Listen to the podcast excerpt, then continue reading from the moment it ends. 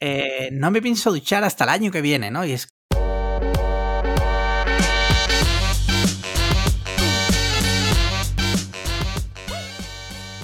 Hola a todos y bienvenidos a Cliff and Hunger, el podcast número uno eh, en vuestros corazones. Eso es innegable. Eso es, además, no se puede mostrar lo contrario. Y una semana más estamos aquí. Yo soy Alex Liam y estoy aquí con mi amigo Alejandro Marquino. ¿Qué tal? ¿Qué tal? Hola a todos. Pues ahora te contaré una cosilla que me acaba de, pasar. Hostia, tengo miedo ahora. No, no, o no debería. no, no deberías. te vas a reír de mí bastante. Entonces me alegro. O sea, no, no sé lo que es, pero bueno, si es divertido, por lo menos nos reímos. Pues mira, estamos aquí en el último Cliffhanger del año. ¿eh? Esto a muchos le habrá pillado por sorpresa, seguramente, pero circunstancias de la vida, es bastante improbable que podamos grabar antes de que termine 2020. Correcto.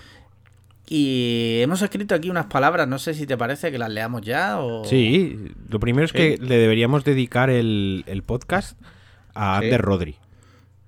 Eso es lo ah, primero. siempre. siempre. O sea, empezamos con él y, y, tenemos que acabar la temporada con él. ¿Sabes? Sin él, esto no existiría. A ver, de hecho tengo informaciones de cuál es su pueblo. Ah, sí, dilo. Su pueblo, a ver. Bueno, no, no, no, no, lo digas, no lo digas, no lo digas que, que nos buscamos un problema como iba, algún subnormal vaya allí. Yo iba a preguntar a ver si alguno de nuestros oyentes se podía pasar por su pueblo a ver qué, fue de él, ¿no? O sea, me ha pasado esta información a alguien que quiere que investiguemos acerca de Ander Rodri, ¿no? El rollo Alcácer de Netflix, porque según define esta persona es la desaparición más enigmática desde el niño de Somosierra. Entonces... Sí, sí, sí, sí, Pero bueno. Lo que, lo que podríamos hacer de aquí es hacer un llamamiento, porque es bastante probable que esto alguna vez le llegue. Eh, Ander, Ander Rodri, Ander Rodrigo, por favor, si nos escuchas, nos encantaría de verdad, y esto lo digo sin doble intención ni nada, o sea, me encantaría de verdad que vinieras un día y que contara cómo pasaste de ser un usuario súper eh, enganchado de Twitter, la verdad, eh, está todo el día ahí como nosotros, vamos. Sí, más, más que nosotros, de hecho. A desaparecer. Sí. O sea, yo creo que eh, tus seguidores debemos saber qué ha pasado, tío. Y saber que estás bien, que me imagino que sí. Esperemos. Espero que no le haya pasado nada malo, la verdad. Pero bueno, venga, va. ¿Qué querías, qué teníamos preparado?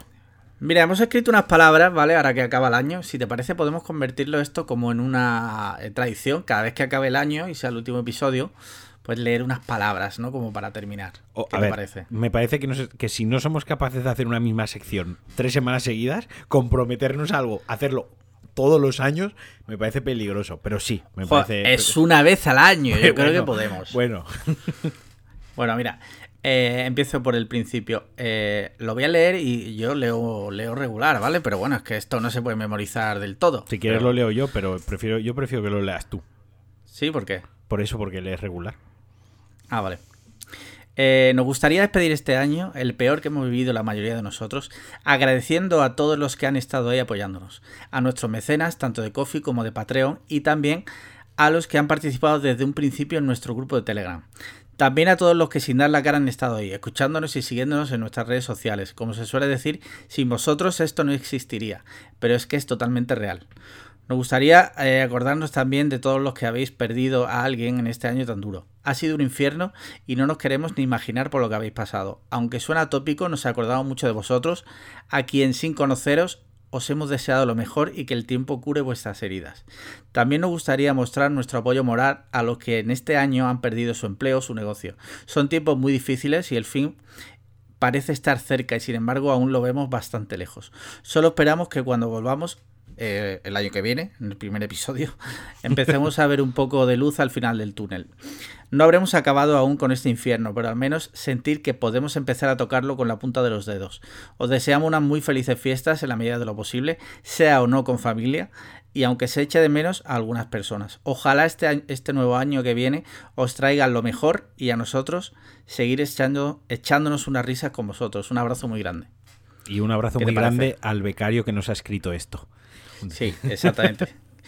Eh, hombre, es que yo creo que que la verdad, después de todo este año, el apoyo que hemos recibido. Sí, a ver, ahora fuera, unas palabras. fuera bromas y esto me lo voy a sacar al vuelo, ¿eh?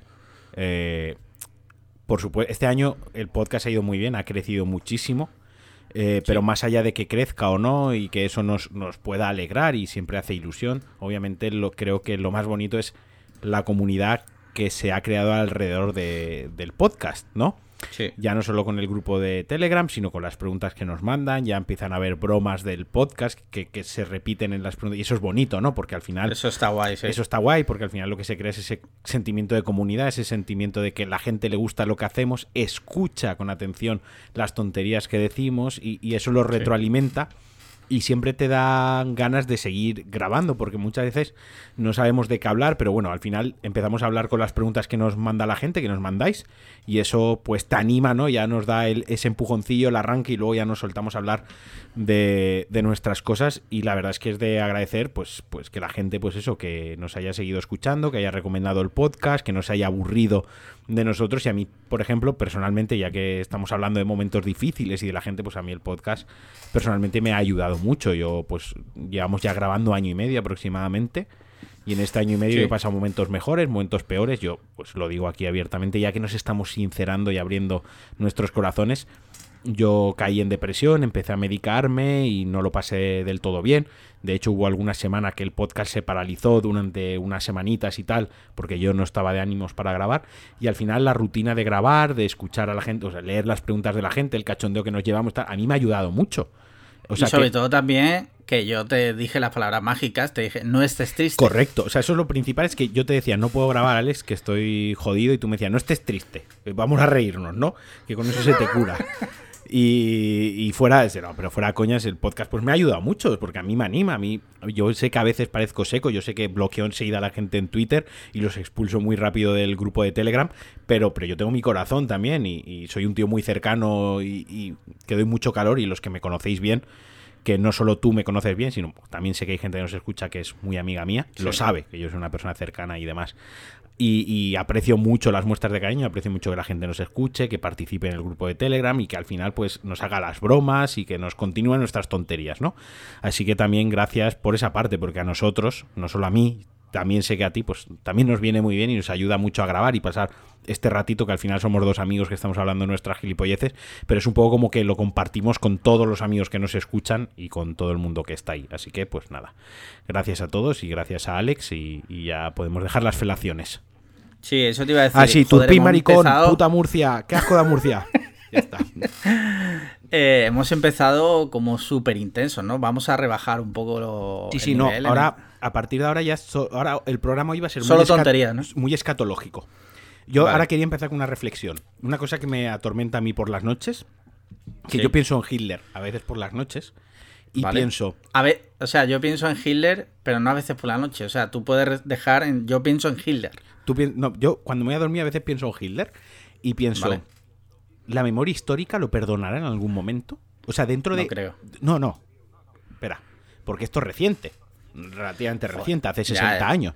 Pero dentro de 2000 años. ¿Se le perdonará? O sea, cuando pensamos en emperadores romanos. O sea, me estoy metiendo en un, en un femer de la hostia. Sí, sí, no, no, pero yo te entiendo. O sea, cuando pensamos en la historia de hace 2000 años, recordamos las figuras de, de emperadores, de reyes y demás. Y nos quedamos con lo que hicieron en la historia para bien o para mal, ¿no? Pero al final nos, entre comillas no se les tiene cancelados, ¿no? Por, muy entre comillas, que nadie me malinterprete. Entonces yo a veces pienso, en el año 4635, en la novena ola del coronavirus COVID-37, mutación 37 del COVID, la gente cuando piense lo que pasó en 1940, sí. ¿Cómo lo recordará? O sea, simplemente se quedarán con que fue una figura, un dictador, que un genocida que intentó invadir Europa y dominar el mundo. O no sé si me explico. O sea, yo, yo creo que, fíjate cómo, cómo, tratará la memoria histórica? Porque claro, ahora lo tenemos muy reciente, pero dentro de 2000 años será como cuando nosotros pensamos en 2000 o 3000 años atrás. Yo creo que en el año 4000, cuando la cabeza de Jeff Bezos esté insertada en un robot que domine el universo, la gente recordará con cariño a Hitler como diciendo, joder, pues no estaban tan mal, ¿no? a como estamos ahora, ¿no? Fíjate. No lo sé, no lo sé. Hizo, no sé. hizo pantanos, dirán. Construyó pantanos y, colegios. No sé, no sé qué pasará. Yo me imagino. Mira, yo creo que va a haber una diferencia mucho más brutal entre ahora y el año 4000 que la que ha habido desde el Imperio Romano ahora. Ahora. ¿Por Mm. qué? Porque la tecnología se ha desarrollado tal y como hablo de la tecnología, eh, no hablo de las máquinas de vapor, que eso también es tecnología, pero a otro nivel. La tecnología tal como la conocemos ahora ha sido en los últimos 50 años. O sea, sí, sí. eh, Las fundas de iPad es- han llegado en los últimos cinco años. o sea, sí, sí, sí. Y va a una velocidad brutal. O sea, de aquí a 10 años estamos hablando que a lo mejor ya por la calle lo único que hay a motor son vehículos. Estoy exagerando, pero yo creo que me entiendes. Vehículos de estos autónomos. Te quiero decir, e- evolucionan a una velocidad tan brutal que de aquí al año 4000 vete a saber. Vete a saber si ni siquiera existe el ser humano. Sí, sí, ni siquiera se, se acuerdan de nosotros Sí. de, de cualquier manera, ¿no? O- Año- te imaginas que se acuerdan de Cliffhanger. Eso te iba a decir, año, 4000. año 4735. Se descubre un iPhone eh, 11 Pro con un Sí. programa de podcast descargado en su memoria. Lo reproducen y es Cliffhanger. Y nos oyen Sí. nosotros hablando del futuro, ¿no? Como una cápsula del tiempo de esas. Pues mira, a saber, a saber qué pasará. Desde aquí, si alguien nos oye en el año 4000, que nos mande un correo a, a pod- podcastcliffhanger.gmail.com Mira, mm, cuéntame qué tal la semana. Pues ya que este es el último, vamos Sí, a no, un voy a contar lo que me ha pasado. He bajado a pasear a la perra. Ah, es verdad. sí. He ido a un pipicán, eh, un parque Sí. de estos, una zona de estas que hay para que los perros hagan sus cosas y jueguen un poquito. Y, y había un Doberman tochísimo. Y la perra Sí. se ha puesto a jugar con el Doberman. Yo, mi perra no suele jugar con muchos perros y tal, pues porque no coincidimos y aparte porque tiene un carácter que es un poco intensita al jugar. Y, pero total, que yo los he dejado ahí jugando. Y yo me he puesto a hablar con el dueño. Eso que la perra ha cagado. Y yo continuaba hablando con el dueño. Y me he agachado a recoger la caca. Pero como estaba ensimismado hablando con el dueño, no me he dado cuenta y no ya puesta la bolsa en la mano. Oh. Bueno, eh, ha habido un pequeño fallo técnico y, igual se ha perdido el principio del programa, pero vamos a grabar desde aquí lo intentaremos arreglar. La cuestión, yo le estaba contando a Alex Liam, me ha preguntado qué tal la semana y tal, y le estaba contando que baja a la perra a pasear a la perra y cuando estaba en el parque, pues estaba jugando con un perro y demás, y bueno, pues ha hecho sus cosas. Y yo estaba ensimismado hablando con el dueño del otro perro, jaja, esto, lo otro, contándonos tonterías, y en eso que me he, agachado a recoger la caca, y no llevaba la bolsa puesta en la mano, así que he cogido el pastel, pero con la putísima mano eh, tal cual, a pelo, sin, Sí, sin, pro- sí, sí. sin protección. O sea, tengo la mano ya inmunizada de, para el COVID para los próximos cinco años. O sea, El, el mayor miedo de los que tenemos perro, que es tocar de refilón, aunque sea la mierda de nuestro perro. Y aún, te- bueno, suerte que es la de mierda de mi perro, que bueno, más o menos, si ya es la mierda de otro perro, allá sí que me muero del asco. Pero Sí. suerte que el otro dueño, suerte que el otro dueño tenía toallitas húmedas y Ah, ¿sí? Kleenex. Sí, sí, sí, Joder. sí.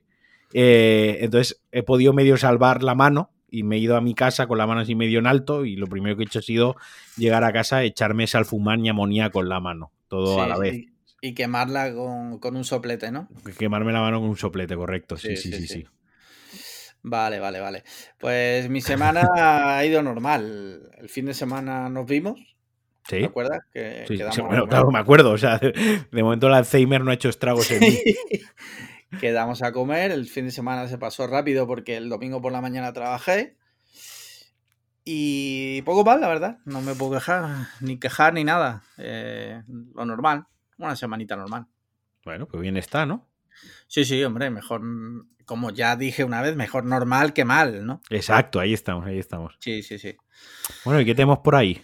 Mira, si te parece, pasamos a, como no, a nuestras preguntas de nuestros mecenas. Claro. ¿Vale?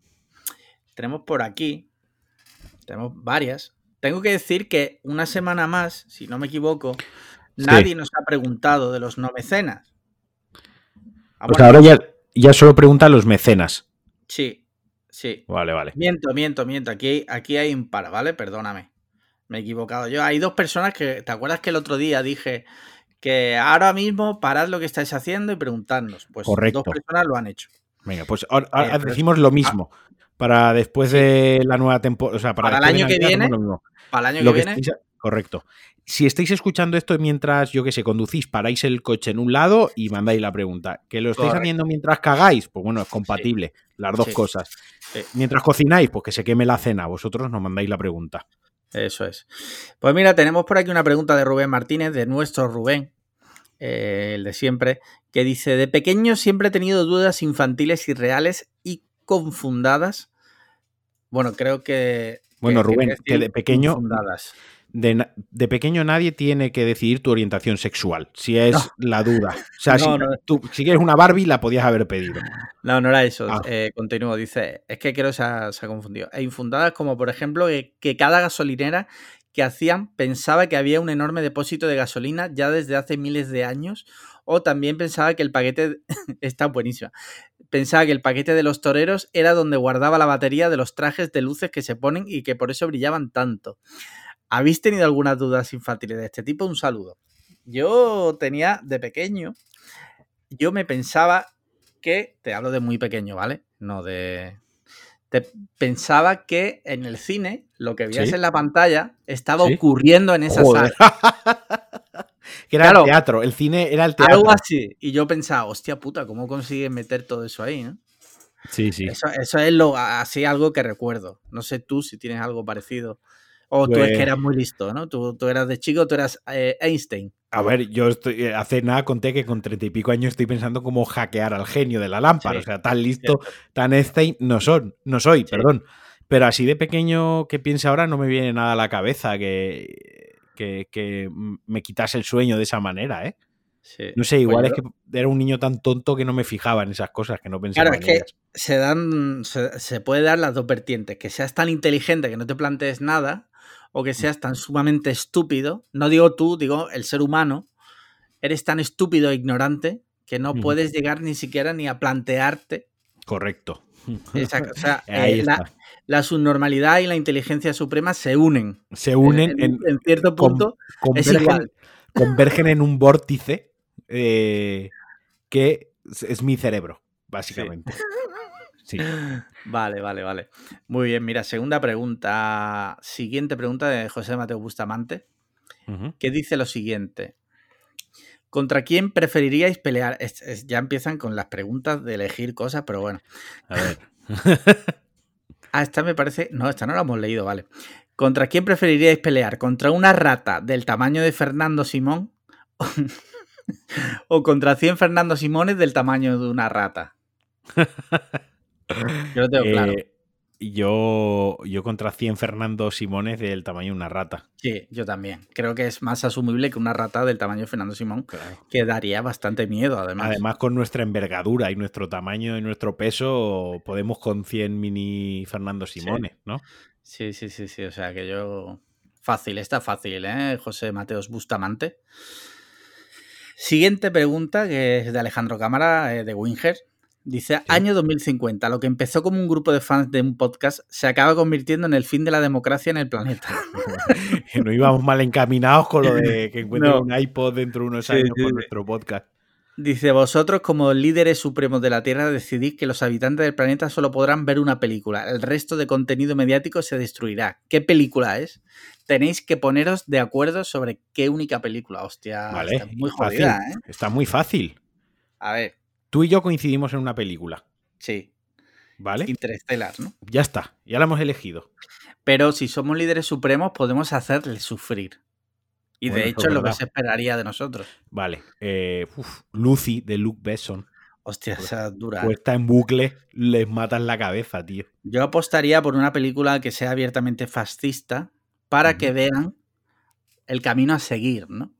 Sí, ¿y cuál propones? la lista de Schindler no, porque se revelan. No, no, no. El nacimiento de una nación. Vale. Algo así. Vale, vale.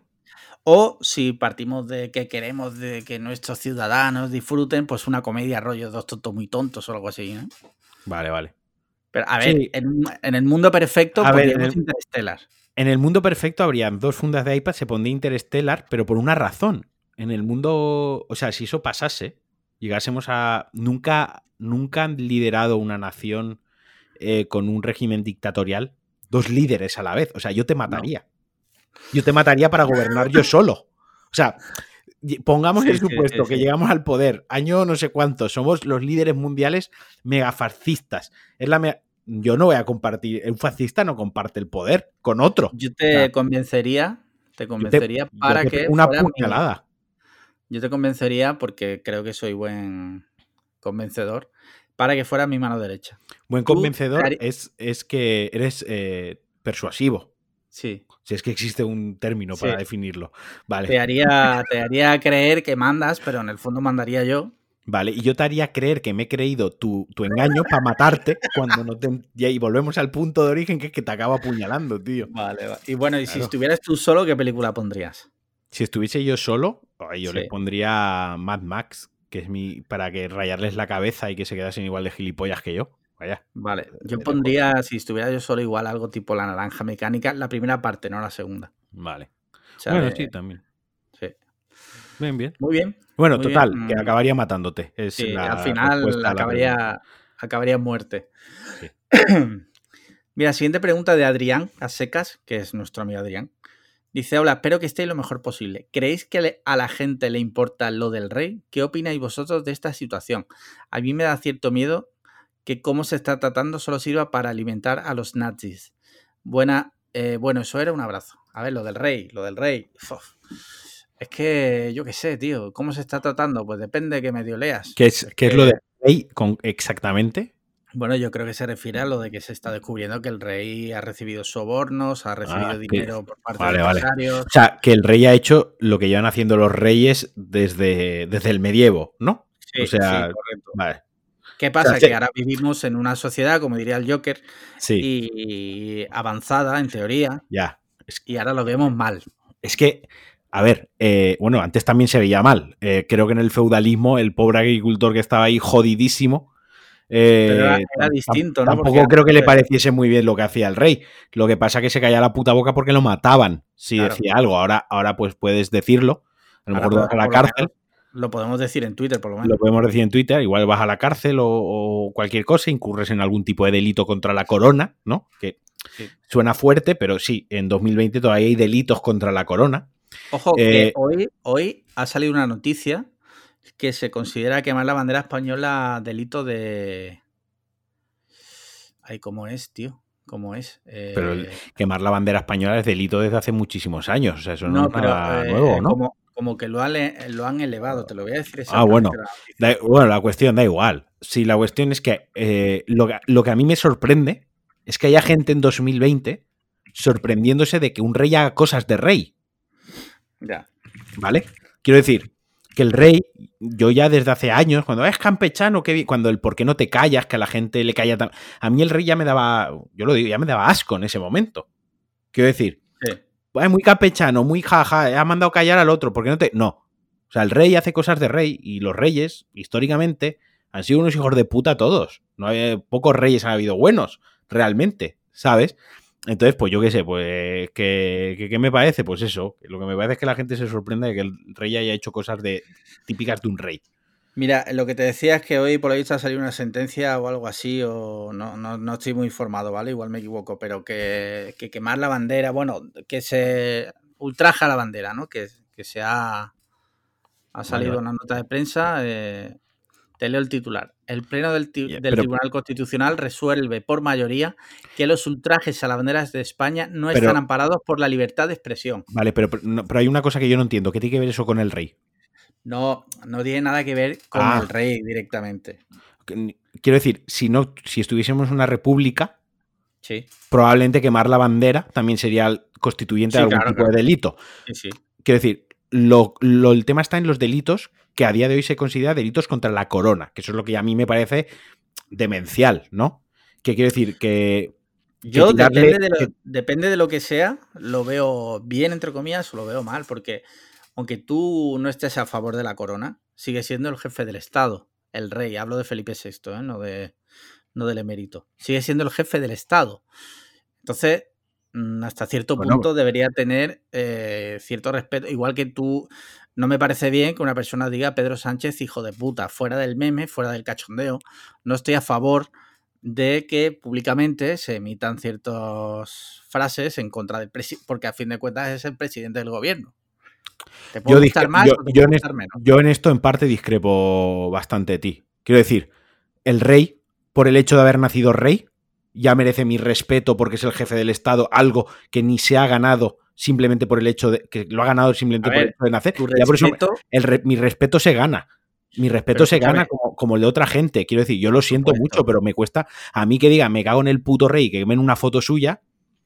a mí ni me parece mal, o sea, ni me parece bien en plan de que lo voy a aplaudir, pero tampoco voy a decir, no, es que el rey se merece un respeto porque es no, el pero yo no voy a entrar a me eso. cago, que es el que le peguen Pero fuego entiendo- fotos suyas una detrás de otra, si quieren. Quiero decir, Pero entiendo que se considere delito porque no deja de ser el jefe del Estado. pues a- a- yo no lo entiendo, o sea, yo primero no entiendo que sea el jefe del Estado. Eso es lo que yo no entiendo. Pero entonces ya entramos en otro debate. Ese Sí, es otro debate. por supuesto. Pero a lo que yo voy es que. mm, Igual que, que no me- me parece bien que se queme una foto de Pedro Pero es que, Sánchez. que decir, decir el rey es un gilipollas, sea constituyente de delito, No, y que, yo, eso- eso- que yo diga Alex Liam es gilipollas y aparte de ser una realidad, no sea constituyente de un delito, Pero eso por no el va a simple hecho de que él es rey o sea, y tú no eres rey, pues yo qué sé. puedes decir, tú puedes decir en Twitter, yo me cago en, en- en el rey y no va a pasar nada. Ahora, si tú si tú en un mitin político de tu partido dices eh, el rey Juan Carlos I es un tal o un cual, pues entiendo que eso puede tener consecuencias porque tiene ciertas connotaciones que no tiene que tú me digas, Pero- tú lo digas en Twitter o lo digas Dios- por la mira, calle. Mira, Dios, Dios me libre de defender a este tipejo. Pero es que Baltonic eh, está, o sea, debería estar en la cárcel según la ley, ¿no? Sí. y está fugado por, un, por unas frases que dijo en sus canciones. Ya no es ni un mitin político. Eso Unas- lo veo mal. Unas putas mal. canciones. Que sí, que habrá dicho cosas feas. Que todo lo que tú O sea, podrá haber dicho esto, lo otro, no está. Y, y insisto, Baltonic me parece un subnormal enorme. Y Dios me libre de defenderlo en ningún sitio, jamás. Pero me parece una auténtica demencia que por unas frases de rapeo en una, en una puta canción, en tres canciones, un tío tenga que ir a la puta cárcel. Eso lo veo mal y te matizo porque es- está dentro del arte, ¿vale? Y el arte se debe regir por unas normas eh, que sean independientes. Yo te hablo de que salga, por ejemplo, un político del partido X, me da igual, y en un mitin político, por ejemplo, diga, pues, mm, se limpia el culo por ponerte una foto con la, bandera- con la foto del rey. Sí. Eso lo veo mal. Lo veo mal y, y entiendo que eso se persiga. Lo de Baltoni no lo veo bien, por ejemplo. Yo, que, yo, yo matizo, ¿vale? Esta es mi opinión. Yo matizo y creo que hay situaciones en las que, por un lado, se debe perseguir y otras en que, por otro lado, no se debe perseguir. Es como, yo que sé, tío, tú haces una película eh, y, es, y tú haces una representación del rey y tal. No deja de ser una película, es una ficción. No debes juzgarlo porque es arte, ¿sabes?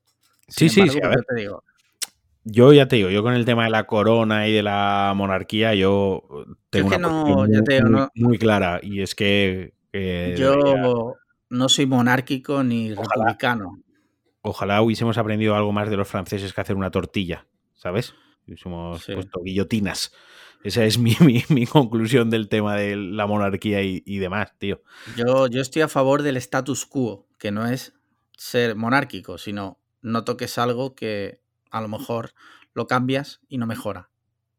Yo no, y a ver, yo es que para mí lo siento, pero yo no, yo estoy totalmente en contra de los privilegios heredados por nacer. Sí, Eh, ya sea por el rey o ya sea por privilegios laborales, que sabemos de ciertos sectores y ciertas cosas que por nacer hijo de alguien que se dedica a eso tú tienes plaza o tú tienes forma de entrar y otros no. O sea, todo lo que sean privilegios heredados del nacer como tal, a mí me tocan los cojones. Y, entre, y el mayor privilegio que se puede tener a día de hoy por nacer es ser rey. Quiero sí, decir, sí, totalmente. entonces... mm, Pero ese es otro tema, es que ese es otro debate, creo. bueno, Ese es yo- otro debate, creo. pero bueno, ya está, creo que queda respondida la pregunta, ¿no? De, Sí, yo creo que sí. Bueno, la pregunta no sé exactamente qué decía. eh, ¿Qué, qué opinamos de lo del rey? Ah, pues eso, ya lo he Sí. A la Ahora, mira, Yo, siguiente digo, pregunta Sí, eh, de Ignacio González. Y ojo Vale. que se puede dar otro debate encarnecido aquí. venga, otro conato de romper. La gente quiere romper nuestra amistad. Sí, pero no sabe que- que nuestra amistad es más fuerte que todo eso. Claro, que yo puedo aceptar a un facha como tú, que defienda Y al rey. yo, y yo puedo aceptar a un filo comunista. Eh, dice mi pregunta: ¿es el perrito caliente un tipo de sándwich o no? Justifique su ¡Oh! respuesta. Esto, ojo. eh, es un sándwich, sí. Pero Vale. es un- una categoría dentro del sándwich, que es independiente. El perrito Pero- caliente es el perrito caliente.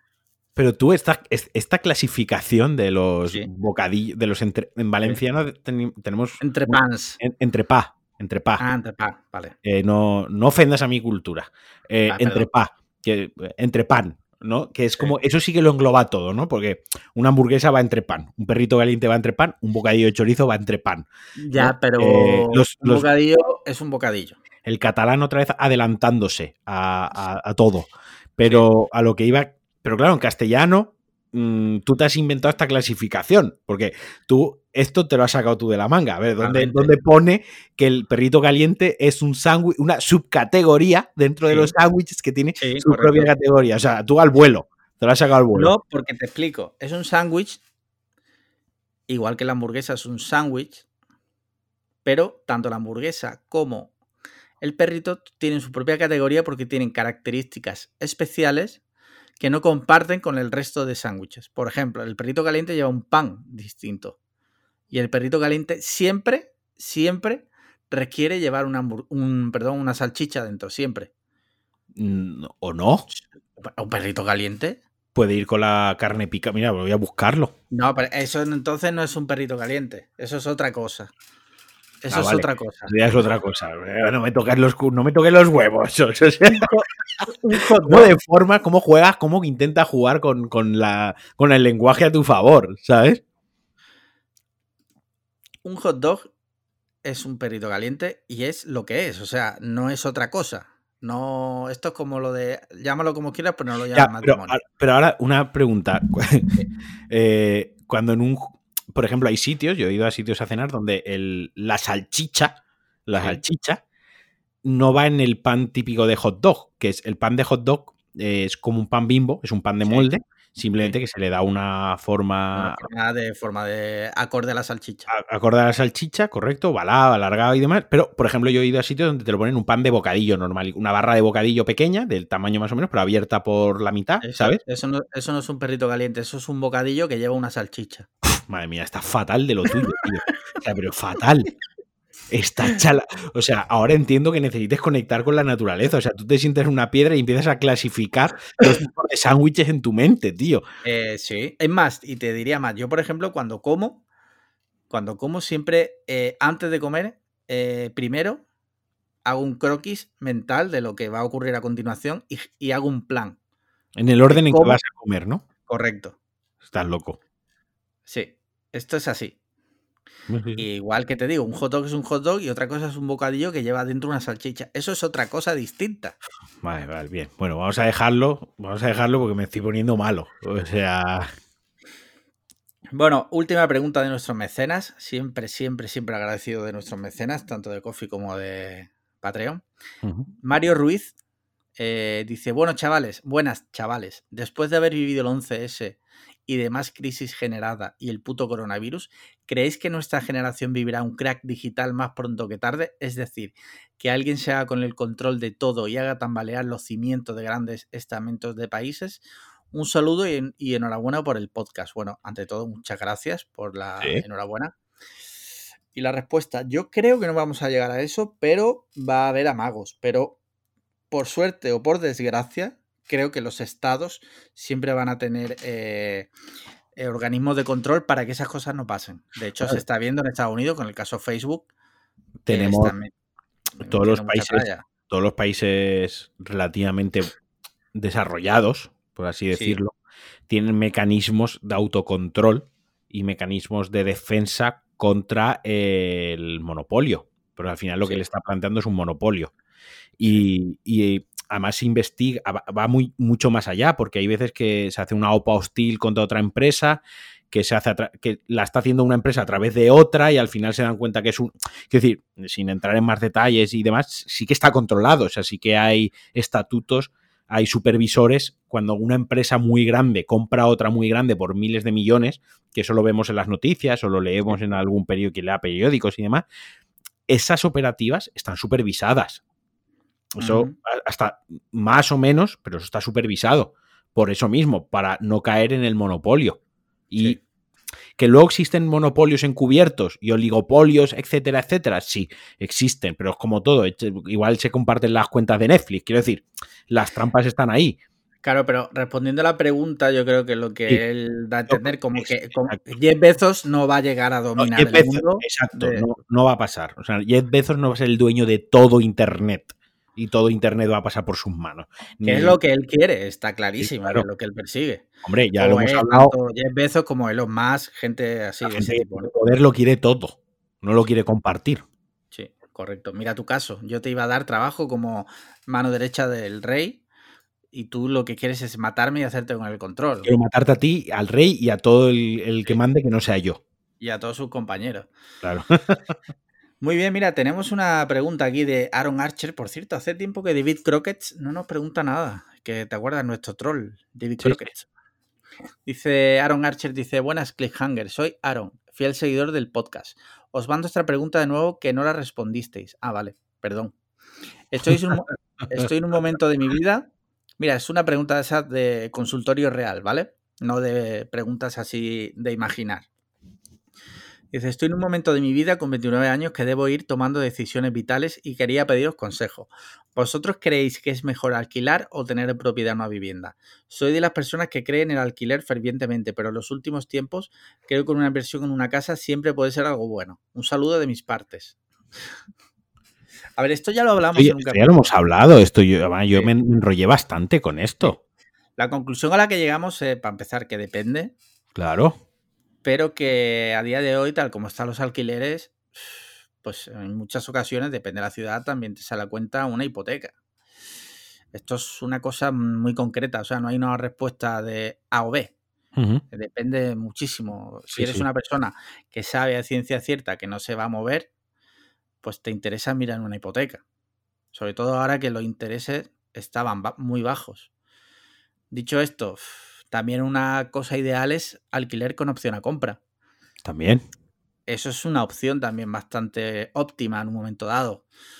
El alquiler está bien, también, porque si, eres una persona con movilidad geográfica por su trabajo, que no sabe o que tiene intención de tener una familia en un futuro y se coge un piso pequeño y luego, en fin, es que depende, depende, Aaron.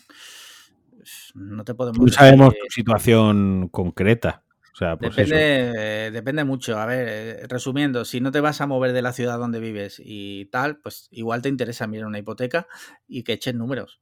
Exacto. Eso o, o, escúchate nuestro, todos los podcasts otra vez del tirón y en alguno, no sabemos en cuál, pero en alguno lo hablamos. a mí me, eh, hace, me hace mucha gracia cuando escucho otros podcasts que le plantean dudas a la gente y dice, mira, ese ya lo respondimos en el podcast 1323, te ¿sabes? Digo, hostia, ojalá eh, que nosotros podamos decir eso. Literalmente no me acuerdo de lo que respondimos la semana pasada. o sea, si ahora mismo yo tengo que hablar del podcast de la semana pasada, eh, me quedo en calzoncillos totalmente porque no me acuerdo. Sí, sí. Mira, siguiente pregunta de Shelloner, ¿vale? Usuario top de nuestro grupo de Telegram. Dice una pregunta para cuando pueda ser. Cuando os estáis duchando, musiquita y tal, y llega el momento de limpiaros el ano. Ojo. Me la veía venir por algún lado, tío. O sea... Sheloner eh, tenía que. Dice: ¿Hasta dónde os metéis el índice? Un saludo a los malaguitas y otro a la madre de Alfonsillo Engueru. Eh, hombre, yo creo que lo suyo es no meter el dedo. O sea, límpialo todo lo que puedas sin necesidad de meter el dedo, ¿no? Mm, yo es que no uso la mano, uso esponja. Entonces, claro, yo me ducho con esponja. ¿Y frotas bien con la esponja ahí o no? A ver, ante, ante las bromas lo primero la higiene. O sea, eso es lo primero. O sea, ¿qué prefieres? ¿Reconocer que eres un cerdo o que se rían de ti? A ver, yo prefiero que se rían de mí, pero que sepan que soy limpito, porque por supuesto froto bien, pero muchísimo. Además, yo, yo ya lo he contado alguna vez que tengo tox y neuras con todo este tema de la higiene íntima y, personal, y entonces yo me, me, me enjabono, me aclaro y luego me vuelvo a enjabonar, no solo el ano, sino todo el cuerpo. O sea, yo me, hago como dos jabonadas de todo el cuerpo, la barba, la cabeza, el cuerpo, los genitales, los pies, todo. Me, lavo dos veces en la ducha. Eh, es todo lo que no haría Greta Thunberg, ¿sabes? O sea... Greta Thunberg, vale, vale, vale. Vale, vale, vale. Ok. Eh, pues mira, se han acabado las preguntas. Tú no has contestado hasta dónde metes el dedo índice. No, yo ya he dicho que no meto el dedo. Tú has dicho que tú no te limpias bien el ano, vale. Yo, yo me limpio el ano perfectamente. O sea, yo cuando termino de, termino de ducharme, tú puedes comer en ese ano. bueno, olvidemos esa imagen, por favor, y olvidad esto que acaba de suceder. Yo iba a contar otra cosa. Iba a contar que si no te limpias bien dentro, sí. eso es lo, cuando sudas, Pero porque todos sudamos, vale, luego vale. manchas el calzoncillo. vale, una cosa. ¿Cómo es? O sea, ¿dónde está el límite? ¿Hasta Bueno, el dónde limpias? El límite lo pone lo limpio que tú quieras ser. O sea, tú eres del típico que se coge. ¿Tú te acuerdas las flautas que teníamos cuando íbamos al colegio? Que traía, traía un cacharro para limpiarla por dentro. Claro, sí, sí, sí. Pues tú eso te lo metes por el culo directamente. Bueno, claro. y sí. llegas hasta el intestino. El inste- claro, lo limpio bien, el intestino queda bien limpio por dentro, no te jode. Sí, sí. No sé. En fin. Bueno, con eso ya yo creo que, que terminamos. Mira, tengo aquí, hay un tema, Patreon, que ha propuesto Rubén, ¿Sí? que es eh, impuestos. Impuestos en España. ¿Quiere, quiere Rubén que demos nuestras, nuestra opinión sobre los impuestos? A si ver. creemos que son justos, si creemos que... Por- Cuando planteen estas preguntas, Escúchame, no está diciendo que hagamos una tesis. no, no, no, pero sed un poco más concreto. O sea, impuestos, mal. O sea, de entrada mal. No, a ver, eso es lo que yo he apuntado, ¿vale? Te puedo decir lo que ha propuesto Rubén. Ah, vale, Te lo voy a decir. Lo que pasa yo te lo he resumido. vale. Espérate, que, que me están tocando al timbre, creo que es mi mujer, un segundo. Es el. Acaban de traerle el dildo de 35 centímetros especial junto al alargador de pene que pidió la semana pasada en AliExpress. Está, está saliendo. Bien, ya lo está recibiendo. Ya vuelve. Viene, se acerca, se aproxima. Ahora él se va a pensar que he hablado mal de él, pero eh, yo voy a hacer como que no. ¿Vale? Finjamos todos como que no. ¿Qué? ¿Qué? ¿Qué decías? Nada, no, no he dicho nada. Esto luego lo recortaré el espacio este y ya está. vale, sí, seguro, vamos. Eh, mira, te digo lo que propuso, ¿vale? Hola chicos, el tema a proponer sería sobre el tema de los impuestos en este país. ¿Son altos, bajos? ¿Hasta qué punto son necesarios? Me interesa vuestra opinión en general. ¿Vale? Yo A creo que A. A. Mm, Son necesarios. Está vale. demostrado. B. ¿Son justos? Depende. Depende. A ver, lo primero es que necesarios son. O sea, mm, Sí, por supuesto. el- O sea, eh, para tener un país con el bienestar que tiene España, impuestos son, necesarios. Luego, si son justos o no, si son altos o bajos, para eso tenemos que irnos a la naturaleza del impuesto. ¿Vale? Todos los Claro. impuestos tienen una naturaleza. De dónde nace ese impuesto y para dónde va destinado ese impuesto. ¿No? muchas veces cuando pensamos en los impuestos, parece que todo va al mismo saco, pero todos los impuestos no van al mismo sitio y no todos los impuestos tienen, como digo, la misma naturaleza, el mismo origen, ni quieren grabar el mismo tipo de actos. Y pongo un ejemplo, el IVA, por ejemplo, es un impuesto que pagamos todos sí. de manera exactamente igual por ujú, los mismos productos, ¿no? A lo que voy es, y a mí, por ejemplo, yo soy de los que cree que el IVA, yo lo veo un impuesto injusto, ¿de acuerdo? Luego entraremos, podemos entrar si el IVA me parece más alto, más bajo, si los productos que entran... Hablo del IVA porque al final es el, el impuesto que pagamos todos, ¿no? Sí. Podemos hablar de impuestos sucesiones, pero esto si no has tenido una herencia, por ejemplo, tal, pues nunca te has tropezado con él. Pero, pero el IVA nos tropezamos todos desde que tenemos un añito de edad o cinco años de edad y vamos Sí, a comprar nuestro primer paquete de cromos al, al kiosco y has pagado IVA, ¿vale? Sí. Sin ni siquiera saber que existe. A mí me parece injusto. O, quizás la- no es porque el 21% que paga una persona por un mando de Xbox, que es lo que tengo aquí, lo primero que he pensado, si yo gano 1.000 euros al mes, yo pago un 21% del mando de, Ivo- Sí. de- de- de- del mando de Xbox. Pero si yo gano 100.000 euros al mes, yo pago un 21% del mando de Xbox. Lo que pasa que ese 21% sobre mis 1.000 euros de renta no es lo mismo que el 21% sobre los 100.000 euros de renta. Ahora me diréis, ya, pero es que la persona que gana 100.000 euros al año, o al mes, perdón, tiene, paga un IRPF, paga, paga unos impuestos diferentes al- a los tuyos en la declaración de la renta, ¿no? ¿Vale? Pero Sí. es que ese es otro impuesto diferente. Ese impuesto me parece más equitativo, porque ese impuesto va por escalones. Vosotros cuando escuchéis a alguien que diga, joder, este año he pagado 3.000 euros de Hacienda, he pagado 5.000 pavos de, de Hacienda en la declaración de la renta, ojo, llora mucho, pero seguramente también mame mucho. Quiero decir, esos Ha, impuestos ha ganado, ha ha ganado, ganado mucho. Quiero decir, Si tú pagas 10.000 pavos de la renta en, cuando te toca la declaración de la renta, te sale a pagar 10.000 pavos, o sea, ganas muchísimo más. Ya te lo digo yo, ¿sabes? Sí, sí, por supuesto. Ya, ya te lo digo yo que va proporcional, ¿vale? Entonces, pero sin embargo, el IVA ganes más o ganes menos, lo que pagas es el IVA de un mando, de una Coca-Cola, de unos pañales, de unas compresas, todo eso. La, la, comida es el, 10, ¿no? Ya, pero bueno, es el 10 para el rico y es el 10 para el pobre. es el mismo. Entonces, claro, que son justos o no son justos, eso es analizar cada, cada tipo de, de impuesto. El impuesto de sucesiones, por ejemplo, es una putada muy grande. Porque el impuesto de sucesiones, si estás forradísimo de pasta, te da igual te da igual, lo pagas y ya está. Pero como seas un pobre desgraciado como la mayoría de gente de este país, entre los cuales yo me incluyo, si te cae una herencia, un piso en herencia, una cuenta corriente tal, no sé qué, pues igual hasta te toca rechazarla. porque, porque asumir ese impuesto tienes que endeudarte, ¿no? Hmm. Eh, entonces, quiero decir, pues a lo mejor ese habría que revisarlo, por ejemplo, ¿no? Entonces, pues claro, es difícil hablar. Necesarios son. Sí, yo, por ejemplo, el, uno de los que más me afecta a mí es el de que no es un impuesto como tal, sino la, cuota de autónomo. Eso no es un exacto.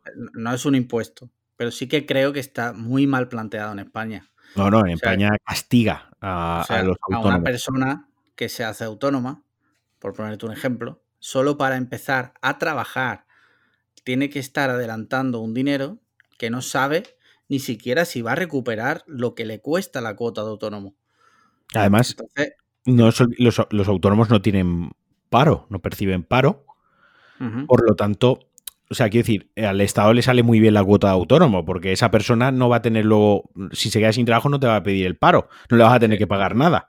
Quiero decir, entonces, disculpad, debería ajustarse, o sea, el tema de los autónomos aquí debería replantearse en España porque debería replantear que, que una persona, eh, o sea, que yo, yo que soy autónomo societario, yo pago lo mismo de autónomo que el dueño de Mercadona.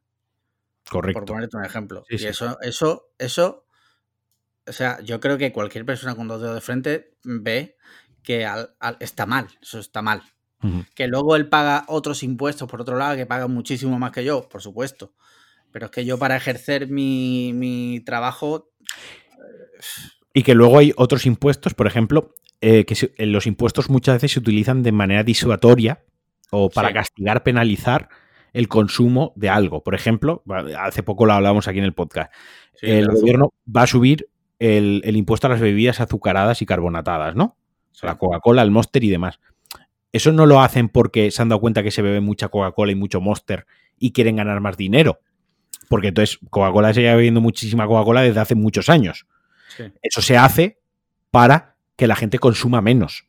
O sea, se sube el impuesto pues, para que la gente sea más caro e intentar desmotivar, por así decirlo, el consumo de esos productos.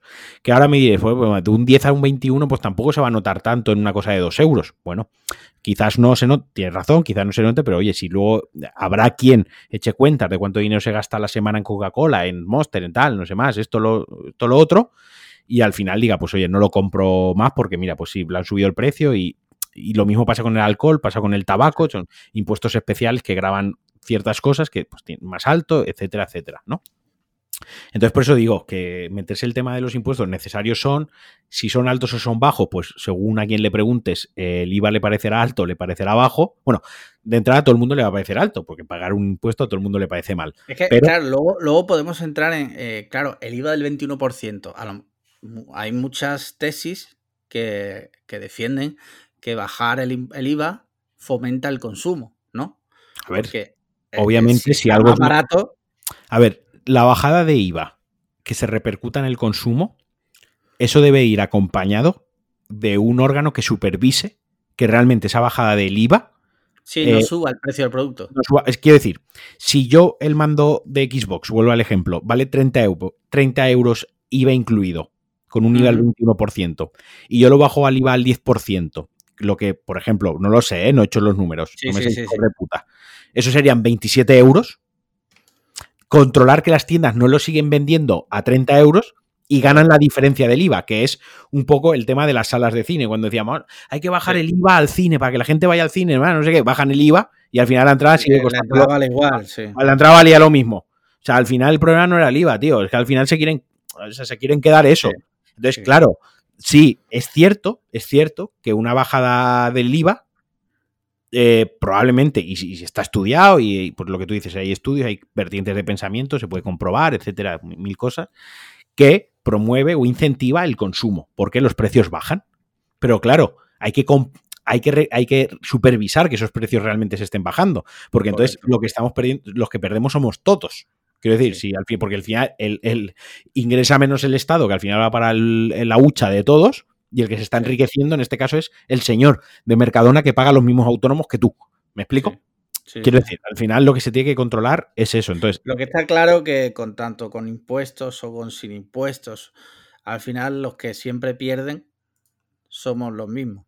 sí, no, los ciudadanos de a pie. Sí, sí, la gente de clase baja, obrera, es la que acaba siempre Las empresas grandes tienen ingeniería, ingeniería económica de esta para, exacto, ingeniería fiscal y al final consiguen pagar menos impuestos que un tío que tiene una cristalería. Y sí, sí. algo, falla. Algo falla, correcto. No, no, falla. Sí, ahora yo, mira, ahora ya que sacamos el tema, yo toda esta gente, yo soy el primero que compra productos Apple. Pues voy a usar a Apple como ejemplo, me sirve Apple, pero me sirve como cualquier otra empresa. Yo consumo productos Apple, etcétera. Pero luego toda esta gente que defiende a pincho a estas marcas, ¿no? Que las defiende ahí a hierro que van con todo, son la puta no sé ¿Se pararán a pensar que esta gente paga, no paga impuestos porque tiene la sede en Irlanda, por ejemplo? y pagan nada. no pagan nada en este país. porque, porque yo compro los productos y tal, pero, pero yo no soy un, un, iba a decir un nazi, ¿no? Un extremista, un fanático, no me salía la palabra. Un fanático de, las marcas y demás. Consumo las que me gusta y tal, pero luego me doy. Pero soy consciente de las trapichuelas y de las mierdas que hacen. ¿Sabes? y que están pagando los putos impuestos en otros países que son más baratos y nos están jodiendo aquí. Si es que crean trabajo, eh, cómeme los huevos, ¿sabes? O sea, que pague impuestos igual que paga mi empresa, que paga la tuya, igual que paga Mercadona impuestos porque es española, igual que el mamoneo que tienen los deportistas, que si, ahora ya no, porque todo ahora está, controladísimo, pero que tenían antes de me voy a Andorra, me voy a Suiza, me voy a tu puta madre. Te vas a ir a cagar. ahora solo youtubers. Ahora solo youtubers. Sí, hasta que los trincan. Que además, ¿sabes? Pero, pero, quiero decir, al final, no sé, un poco sensatez con estas cosas y un poco de autocrítica y un poco de, visión crítica con estas cosas, ¿sabes? Que no digo que boicota a Apple, no le compréis que no, no, no, no es esto, pero al menos que lo tengáis en mente. Sí, que se haga un consumo consciente y que tú sepas que lo que estás comprando, que sepas, no te digo que no lo compres, pero que sepas lo que estás comprando y lo que estás, en cierto modo, fomentando, ¿no? Porque si tú compras una marca de ropa, por ponerte un ejemplo, que eh, se sabe y se conoce que fomenta el esclavismo en los países del tercer mundo, pues en cierto modo eres cómplice. No te voy a criticar porque es verdad que vivimos en una sociedad, ¿Qué? nunca mejor dicho, es que llega un punto que es imposible salir de, eso, de, de, ese, digamos, círculo. Pero por lo menos que tú seas consciente y no seas hipócrita y decir, no, porque yo, no, no, bueno, pues tú eres como todos los demás y como todos nosotros, o sea, no eres ni mejor ni peor, pero por lo menos que seas consciente de lo que estás haciendo. Y que luego, y que a la gente, a los individuos, ¿no? A los particulares, la gente como tal, que se le llena la boca hablando de las gestiones del gobierno de derechas o de que no hace falta colegios públicos, inversión pública, investigación pública y polla, y que luego esa gente a lo mejor defrauda, a lo mejor esa gente tiene sus trapichuelas por ahí montadas para pagar menos impuestos o para no declarar. Eso me parece la, hipotenusa, la, hipotenusa al cuadrado. Quiero decir, si defiendes un discurso, lo defiendes a hierro. Y, eres consecuente con él. Eh, no puedes decir aquí, no, es que hay que eh, subirle los impuestos a los ricos porque los ricos tienen que pagar más, no sé qué, mientras tú estás haciendo la trapichuela por ahí para ahorrarte 3.000 euros de IRPF. ¿No? Correcto. A veces es un hijo de puta. ¿Qué quieres que te diga? ¿Sabes? no, eres mejor. No eres, mejor, exacto. No eres mejor que los que están timando, eh, que los ves claramente que están defraudando, ¿no? No eres mejor que el que dice que el capital privado y lo privado para lo privado y menos impuestos para los ricos. Y... No eres mejor que ellos. Lo único que tú mm. tienes un discurso eh, enmascarado, pero luego al final, si defraudas, pues te, un poquito va por ahí los tiros. Pues sí. Muy bien, pues al final el tema de impuestos ha dado, ha dado de sí, ¿eh, Rubén? Estas son las preguntas buenas, las que. Hoy me estoy, ganando muchos enemigos entre unas cosas y otras. Hoy no tengo pelos en la lengua. los tienes en otro sitio, ¿no? Los tengo en otro sitio, correcto. Sí, sí, sí. Mira, una noticia de esta misma tarde, ¿vale? Te leo el titular. Eh, el medio es un medio que no te va a gustar, pero es que no he encontrado otro. ¿Vale? El medio es de ADSL Zone. Joder, me cago en la hostia, tío. Pero te leo el titular, ¿vale? Dice, la Unión Europea actualiza la lista de webs de piratería y añade a Telegram. Ya, pues me parece normal. Sí. ¿Qué pasa? A ver, esto, esto de primeras no significa nada. ¿Qué pasa? Pues que quizá en un futuro, pues eh, los ¿Podrías, pueden... podrías, no haber no, yo podrías no haber nombrado a ADSL Zone y haber dicho un leído, eh, lo has leído en el grupo de Telegram del podcast, que es donde han pasado la noticia. Pero no, pero tú, has, tenido que calentarme todavía más. Como estoy calentito hoy, un poquito más. Esto, eh, yo lo primero que diría es que no cunda el pánico de primeras, porque esto no significa nada ahora mismo. No creo que vayan a cortar Telegram. No, no. A ver, esto es la Unión Europea considera que. Ya está. Como la Unión Europea. ¿Señoras qué? Claro, la Unión Europea considera que eh, beber cinco vasos de Coca-Cola al día es bueno. Por, decir una soplapollez, ¿no? Pues ya está. eso dice que la Unión Europea lo considera ahí a que se tomen medidas, se cape, se esto, se lo otro, pues bueno, es otro tema. ¿Que lo considera una, web de pirateo? Pues a ver, sí. es, que hay, es que hay, mucho pirateo, de, mucho pirateo en Telegram, o sea, sí que es, cierto. Y, parte de la gracia que los usuarios que somos, que usamos Telegram, yo no soy usuario de WhatsApp, tengo WhatsApp instalado para mi madre, y para los clientes de la empresa y algún despistado que me habla por ahí, pero yo soy usuario de Telegram, ¿no? Eh, creo que estamos en Telegram precisamente, no por el pirateo en sí, sino precisamente por, todo. Es, una plataforma. Por, es una plataforma más abierta, más libre, entre comillas, ¿no? que eh, permite muchísimas cosas, entre ellas la piratería. Entre sin embargo, una cosa muy curiosa es que eh, Apple, por ejemplo, no te deja acceder en Telegram a canales o a grupos de porno, sin embargo, sí. que te deja acceder a canales donde se piratean incluso programas de Apple. O sea, ¿sabes? O sea, es como muy absurdo, ¿no? Eh, bueno, muy absurdo, son americanos, que te voy a contar. Eh, pero vaya, que Telegram al final, los que estamos en Telegram y lo utilizamos, es por todo este tipo de cosas, ¿no? Porque es más que una, yo lo veo más que un servicio a mensajería, lo veo casi como una red social, ¿no? Casi, sí. Casi como está montado y una aplicación. Puedo guardar mis propios archivos, puedo, no sé, mil, cosas eh, que a mí me vienen de puta madre. Sí. Mira, otra noticia del día eh, que ha ocurrido hoy. Marvel confirma que el personaje de Chris Pratt en Guardianes de la Galaxia es bisexual. Pues. ¿Eso, eso es donde lo has visto? ¿En Strip Marvel? No, eso lo han pasado por el otro grupo de Telegram que tenemos. Esto es curioso por dos motivos. Lo primero, eh, porque saquen esto a la palestra, que no sé. No sé si estará en las bases del personaje, o sea, no tengo ni puta idea si en el cómic es así. Y simplemente han confirmado una realidad del cómic en el personaje de la película. lo desconozco, pero es curioso porque Chris Pratt no, es nazi. si lo sabéis. Hombre, no es, no es nazi. le, a ver, le falta eh, le faltan ir a dos congregaciones, a dos manifestaciones o a dos mítines.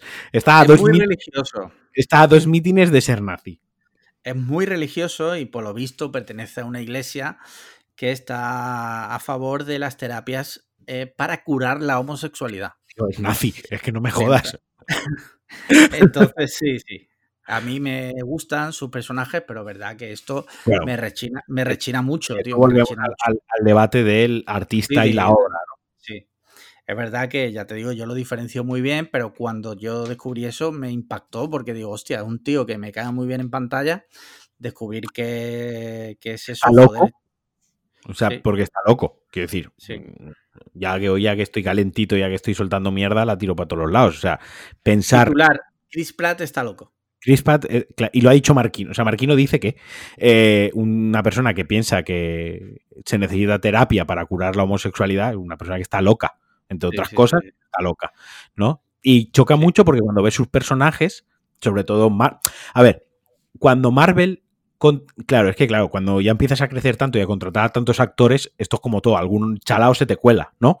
Bueno, Pero, el otro día la, chica esta de, Black Panther, eh, la hermana del personaje de, de, Chadwick Boseman, que murió, eh, la chica Letitia Wright, creo que es, eh, si no me equivoco, pues eh, puso en Twitter y en varios sitios mm, cosas un poco en contra de la vacuna del coronavirus, ¿no? Entonces, ese es el problema. Cuando tienes cientos de actores. Alguno, claro, pero bueno, ah, yo aquí veo una gran diferencia entre decir estoy en contra de la vacuna del coronavirus y los homosexuales necesitan terapia, ¿no? O sea, también hay una escala de, de, subnormalidad. De, cosas malas. De cosas malas. Pero a lo que iba, a lo que iba es, tú cuando ves una película de Marvel o una película de Disney, Disney, lo que crees, esperas o lo que indirectamente en el subconsciente te dice que al ser de Disney, la gente que está implicada en el proyecto es gente maravillosa, es gente Disney, ¿no?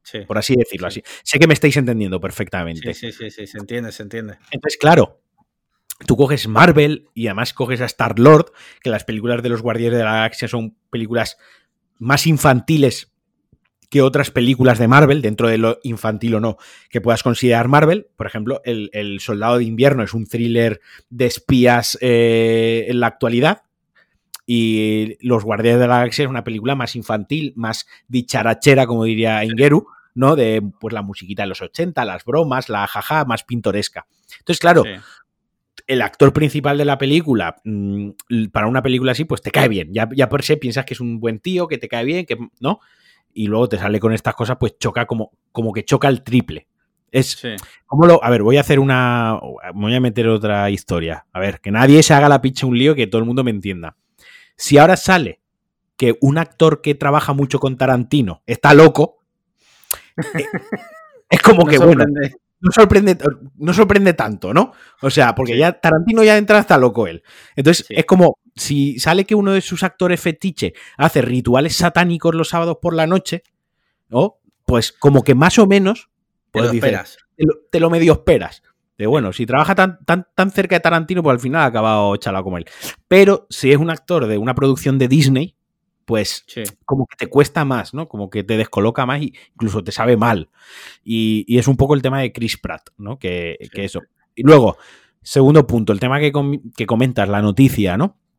Yo es que con estas cosas yo soy muy posoc, ¿no? Disney dice que Star-Lord es bisexual. Posoc. Ni, ni ahora mismo me gusta más el personaje, ni ahora mismo me gusta menos el personaje. Posoc. Indiferencia. que entiendo, entiendo por qué lo hace Disney. Claro. Entiendo que quiere dar esa visibilidad, quiere normalizar, quiere que eh, cientos de niños y niñas que están creciendo con Star Lord, que tienen sus muñequitos de Star Lord en la estantería, tienen su camiseta, ¿no? Eh, normalicen que su ídolo o su superhéroe es bisexual que no tiene por qué ser el macho heterosexual gorila que se pega en el pecho el que salve la película y el que pegue disparitos, sino que una persona bisexual pues puede ser igual de valiente, igual de fuerte y puede resolver igual de bien una situación. entiendo que el mensaje es ese. Por eso mismo, la gente que se tira las manos a la cabeza y puta Marvel, pues ya no voy a ver más películas de Marvel, habéis destrozado. me subnormales. Esos son cuatro, cuatro frikis que no. Me parecen también frikis subnormales, o sea, otros gilipollas. O sea, si vas a dejar de ver una película porque el señor Marvel ha dicho que uno de los protagonistas es bisexual, que es ficción. O sea, partimos de la base. A ver, partimos de la base que eh, Guardia de la Galaxia está, está eh, ubicado en un mundo galáctico donde hay millones de razas súper raras y donde cada persona tiene dos fundas de iPad. Y que cada persona tiene dos fundas de iPad, una en cada nave. O sea, y, te echas a la mano a la cabeza porque uno de esos seres que habitan ese mega universo multicultural y multiespecie resulta que es, ya no te digo homosexual, bisexual, porque le siguen gustando las mujeres Cuidado, nerd que te identificas con Star Lord. Le siguen gustando las mujeres, solo, pues qué, a veces pues le gusta eh, agitar una sardina. Pues ya está, no pasa absolutamente nada.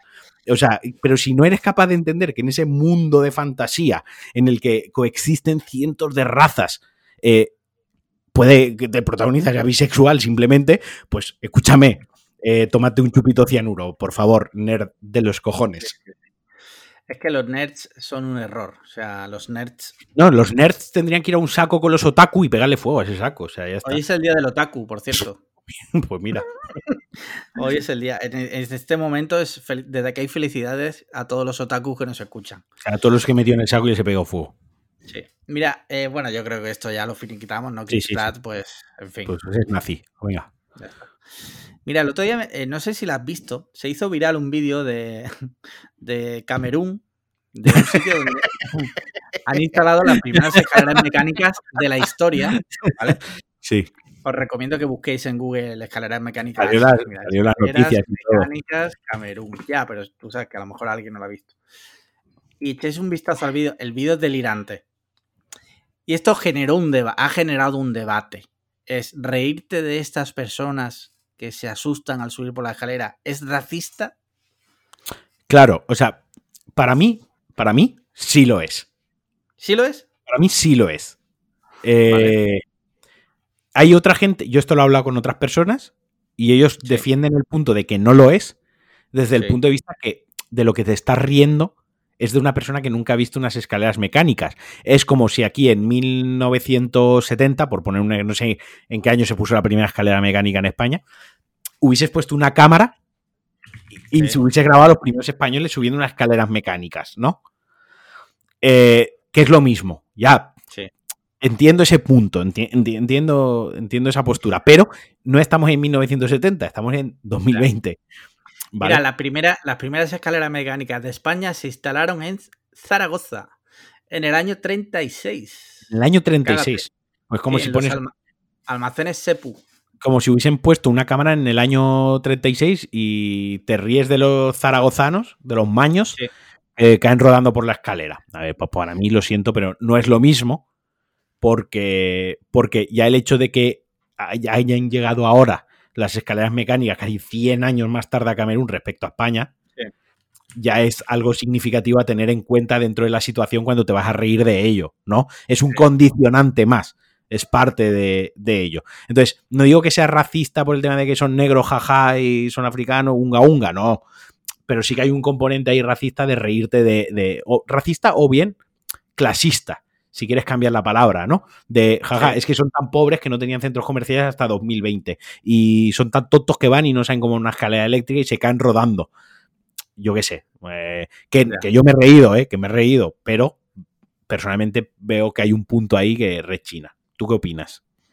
A ver, eh, estoy parcialmente de acuerdo. O sea, me parece divertido por un lado, pero en el fondo no me puedo evitar sentir culpable de reírme de esa a eso voy. Pobres criaturas que lamentablemente pues no, han podido tener acceso a una descarga mecánica. yo veo el vídeo y es, gracioso. A ver, hombre, pues hay una mujer que se queda rodando justo la parte baja de la. ¿Cómo no va a ser gracioso eso? Por favor, si eso es graciosísimo. Pero por una parte, por otra parte me siento mal. Eh, igual que me río de otras cosas que no salen, no vienen ahora a cuento. Y me río, me hacen gracia, pero luego me sabe mal, ¿no? O me sabe mal y luego me río os recomiendo que veáis el vídeo, ¿vale? Y es divertido, pero es verdad que, joder, pobres criaturas, no han visto una carrera mecánica en su vida, tío. Y bueno, no sé. En fin. Quería simplemente comentarlo contigo, ver qué pensabas sobre el tema. Sí, sí, bueno, yo me he mojado otra vez. Sí. Mira, mmm, tengo por ahí. otro. Tenemos otro tema que leí el otro día, me pareció muy interesante. Eh, y es que Globo se ha aliado, Globo, la empresa esta de delivery, delivery, se ha aliado con la Casa del Libro y con Amazon. Eh, dice, perdona, ah, sí, correcto. Eh, la Casa del Libro se alía con Globo para repartir libros en menos de media hora. Pero entonces no salía con Amazon. No, con Amazon se ha aliado también, pero que me imagino que para vender sus libros ahí. Ah, vale. plataforma. Tú sabes que en Amazon tú puedes vender también. Sí, sí, claro. El caso esto genera un debate también, que es el siguiente, y no sé qué opinarás. Eh, ¿Hace falta recibir un libro en tu casa en media hora? ¿Es pues, necesario? Este como, como todo en la vida, depende, porque eh, si eres abogado, y necesitas un código penal en concreto y cualquier cosa, ahora me dirán, no, lo puedes buscar en Internet. Bueno, todos los libros se pueden buscar por Internet y si partimos de esa base, adiós librerías, ¿vale? Pero pongamos que eres el código civil de su puta madre para llevártelo al juicio que tienes mañana o tienes esta tarde. Pues a lo mejor sí que necesitas recibirlo media hora y no puedes salir porque estás trabajando. O un, un cumpleaños que se te ha olvidado el detalle para esta tarde, ¿no? Sí. A lo mejor sí que lo quieres, más que. O sea, primero sería qué, qué, necesidad, ¿no? De dónde nace la necesidad, pero partimos de la base que vivimos en una sociedad en la que puedes pedir que te traigan curasanes para desayunar por la mañana, ¿vale? O sea. Claro, ahí, ahí va yo. O sea, yo me, esa base. Me gustaría llevarme el debate a lo siguiente. ¿No te parece que conforme evoluciona todo esto del delivery, eh, se genera también como una especie de, de odio, de inquina a la comodidad? O sea, está claro que es una ventaja y, un, y, una evolución que tú a día de hoy puedas pedir que te traigan prácticamente cualquier cosa a tu casa eh, en el día. ¿Mm? Y hay gente que eso lo ve mal porque considera. El otro día, de hecho, había alguien que criticaba en Twitter el que la gente que pide comida a domicilio, que si bueno, no puedes cocinar tú en casa. O sea, ese, lo como, de la comida a domicilio ya me aburre, o sea, ya es una cosa que se me hace bola. Claro, si, si, si nos ponemos así, ¿no? Y solo todo vivimos. Lo, todo lo puedo hacer yo en mi casa.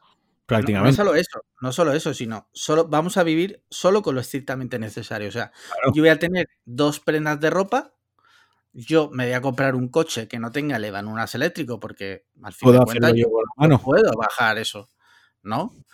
Entonces creo que es un debate totalmente eh, que, que, no entiendo, no entiendo de dónde viene. A o sea, no, no, para empezar, no entiendo la. El caso concreto que estamos planteando, tú lo compras algo a la casa del libro y en media hora te lo traen. Tú estás comprando sí. algo a la casa del libro y además estás pagando a un rider. Sí. O sea que estás pagando a dos personas, se están enriqueciendo dos, o dos personas o dos empresas o total, que ahí se ha generado un puesto de empleo, el del rider. Otro debate es si los riders, las condiciones, el precio, pero la cuestión es que hay otro, otro puesto de trabajo ahí, que es el del tío que te lo trae a casa. Eso es innegable y eso es indudable, ¿de acuerdo? Uh -huh. Entonces, más allá de eso, luego cada uno, eh, la comodidad con la que quiera vivir o cómo se quiera acostumbrar, pues ya a cada cual lo que quiera pagar por el servicio que quiera creer que es necesario. Yo, por ejemplo, yo, yo personalmente, yo no lo pagaría. Yo, yo no necesito un libro media hora dentro en mi casa. Yo tampoco. Principalmente no que, por una razón. No sé, sí. A no, a no, ser que esté convaleciente porque se me ha roto una pierna, estoy muy ocioso y me apetece un libro que quiero leerlo esta tarde. Pero, -huh. principalmente, si puedo esperar media hora en mi casa que me traigan un libro, es que probablemente no esté haciendo nada importante. Así que probablemente yo pueda ir a la tienda a comprar el libro. Salgo, veo la calle, me despejo, paso por la tienda, veo otro. Pero porque a mí me gusta ir a la tienda y, y cacharrear un poco con otros libros, ver qué hay. A lo mejor en lugar de uno me compro tres, ¿no? Sí. Porque he visto alguno que está a oferta o eh, alguno que tengo pendiente o cualquier cosa. Pero eso soy yo a título personal como individuo. Que hay alguien que quiere pagarlo para que en media hora tenga el libro en su puta casa, perfecto. Que la necesidad, pues ya dependerá del caso. Si tengo la pierna rota, eh, pues a lo mejor no puedo salir a, mi a, a, la calle. Necesidad de que esté en media hora o en tres, pues bueno, ya depende del servicio que me ofrezcan y lo que quiera pagar por él, ¿no? Yo, por ejemplo, veo que es un servicio que, bueno, pues a mí personalmente no me aporta nada, pero porque yo, con el tema de los libros, yo tengo una estrategia, ¿vale? Tú sabes que lo, lo, no sé si esto lo hemos llegado a hablar aquí alguna vez, pero tú sabes que los precios de los libros están controlados por el gobierno. Sí, sí, sí. O sea, tiene un precio fijo y tú no puedes bajar de, de esa, de esa. Hay un baremo. Sí, hay un baremo, correcto. Con lo cual es muy probable que un libro valga lo mismo en Amazon o en la casa del libro que en la, en la librería de tu barrio. No, Amazon no tiene los libros más baratos que la librería Correcto. de tu barrio. Eso y como, es, como es mucho un, un, euro. Eso es un bulo, exacto, como mucho un euro. O sea, no es sí. significativo como para que tú eh, sí. evites comprarlo en la librería de tu barrio. No estamos hablando de un cargador USB para el iPhone que en Amazon vale 3 euros y en, MediaMarkt vale barrio... 13. Exacto, o en la tienda de barrio, ¿qué tal? No. No estamos hablando de eso. Entonces, como los precios de los libros son prácticamente el mismo, yo lo que hago yo, porque hago, como comentaba antes, una compra consciente dentro de mis posibilidades y de mis necesidades, lo que hago es que voy a una librería que hay aquí muy cerca y si no lo tiene me lo trae en un día. Claro. Porque no, a mí no me cuesta. A mí no me urge ese libro, seguramente. Entonces, siempre que tenemos que comprar un libro, hacemos eso. Y le estoy dando a esa persona, pues, negocio. No digo que yo sea aquí ahora Jesucristo. y que estoy haciendo aquí una buena acción, pero sí es verdad que eso es lo que yo hago. A, mí no me aporta nada que me traiga el libro a la casa del libro, porque ni me hace falta, ni, ni, voy a pagar lo que vale los cuatro euros que me va a cobrar por traerme el libro. Exacto, eso ya entra en la necesidad de cada uno. Igual que habrá gente que, que le Habrá gente que sí, por supuesto. Y que desayunar le, flipa y lo paga y no sé qué, y yo pues a lo mejor prefiero bajar y comprarme yo el curasán, ¿no? Pero, pero vaya, es que con estos debates de las cosas a domicilio, eh, yo no sé, es como lo de la comida, ¿no? Hay gente que cuestiona si pedir a domicilio cuando llueve está mal, ¿no?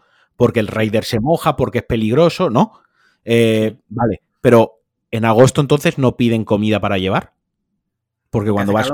Claro, porque yo he ido, yo voy en moto. Eh, yo soy motero toda la vida. Y, y vaya, he ido en scooter, he ido en moto. Yo sé lo que es estar en agosto, 40 grados, 2 del mediodía, en un semáforo con la moto y el casco integral.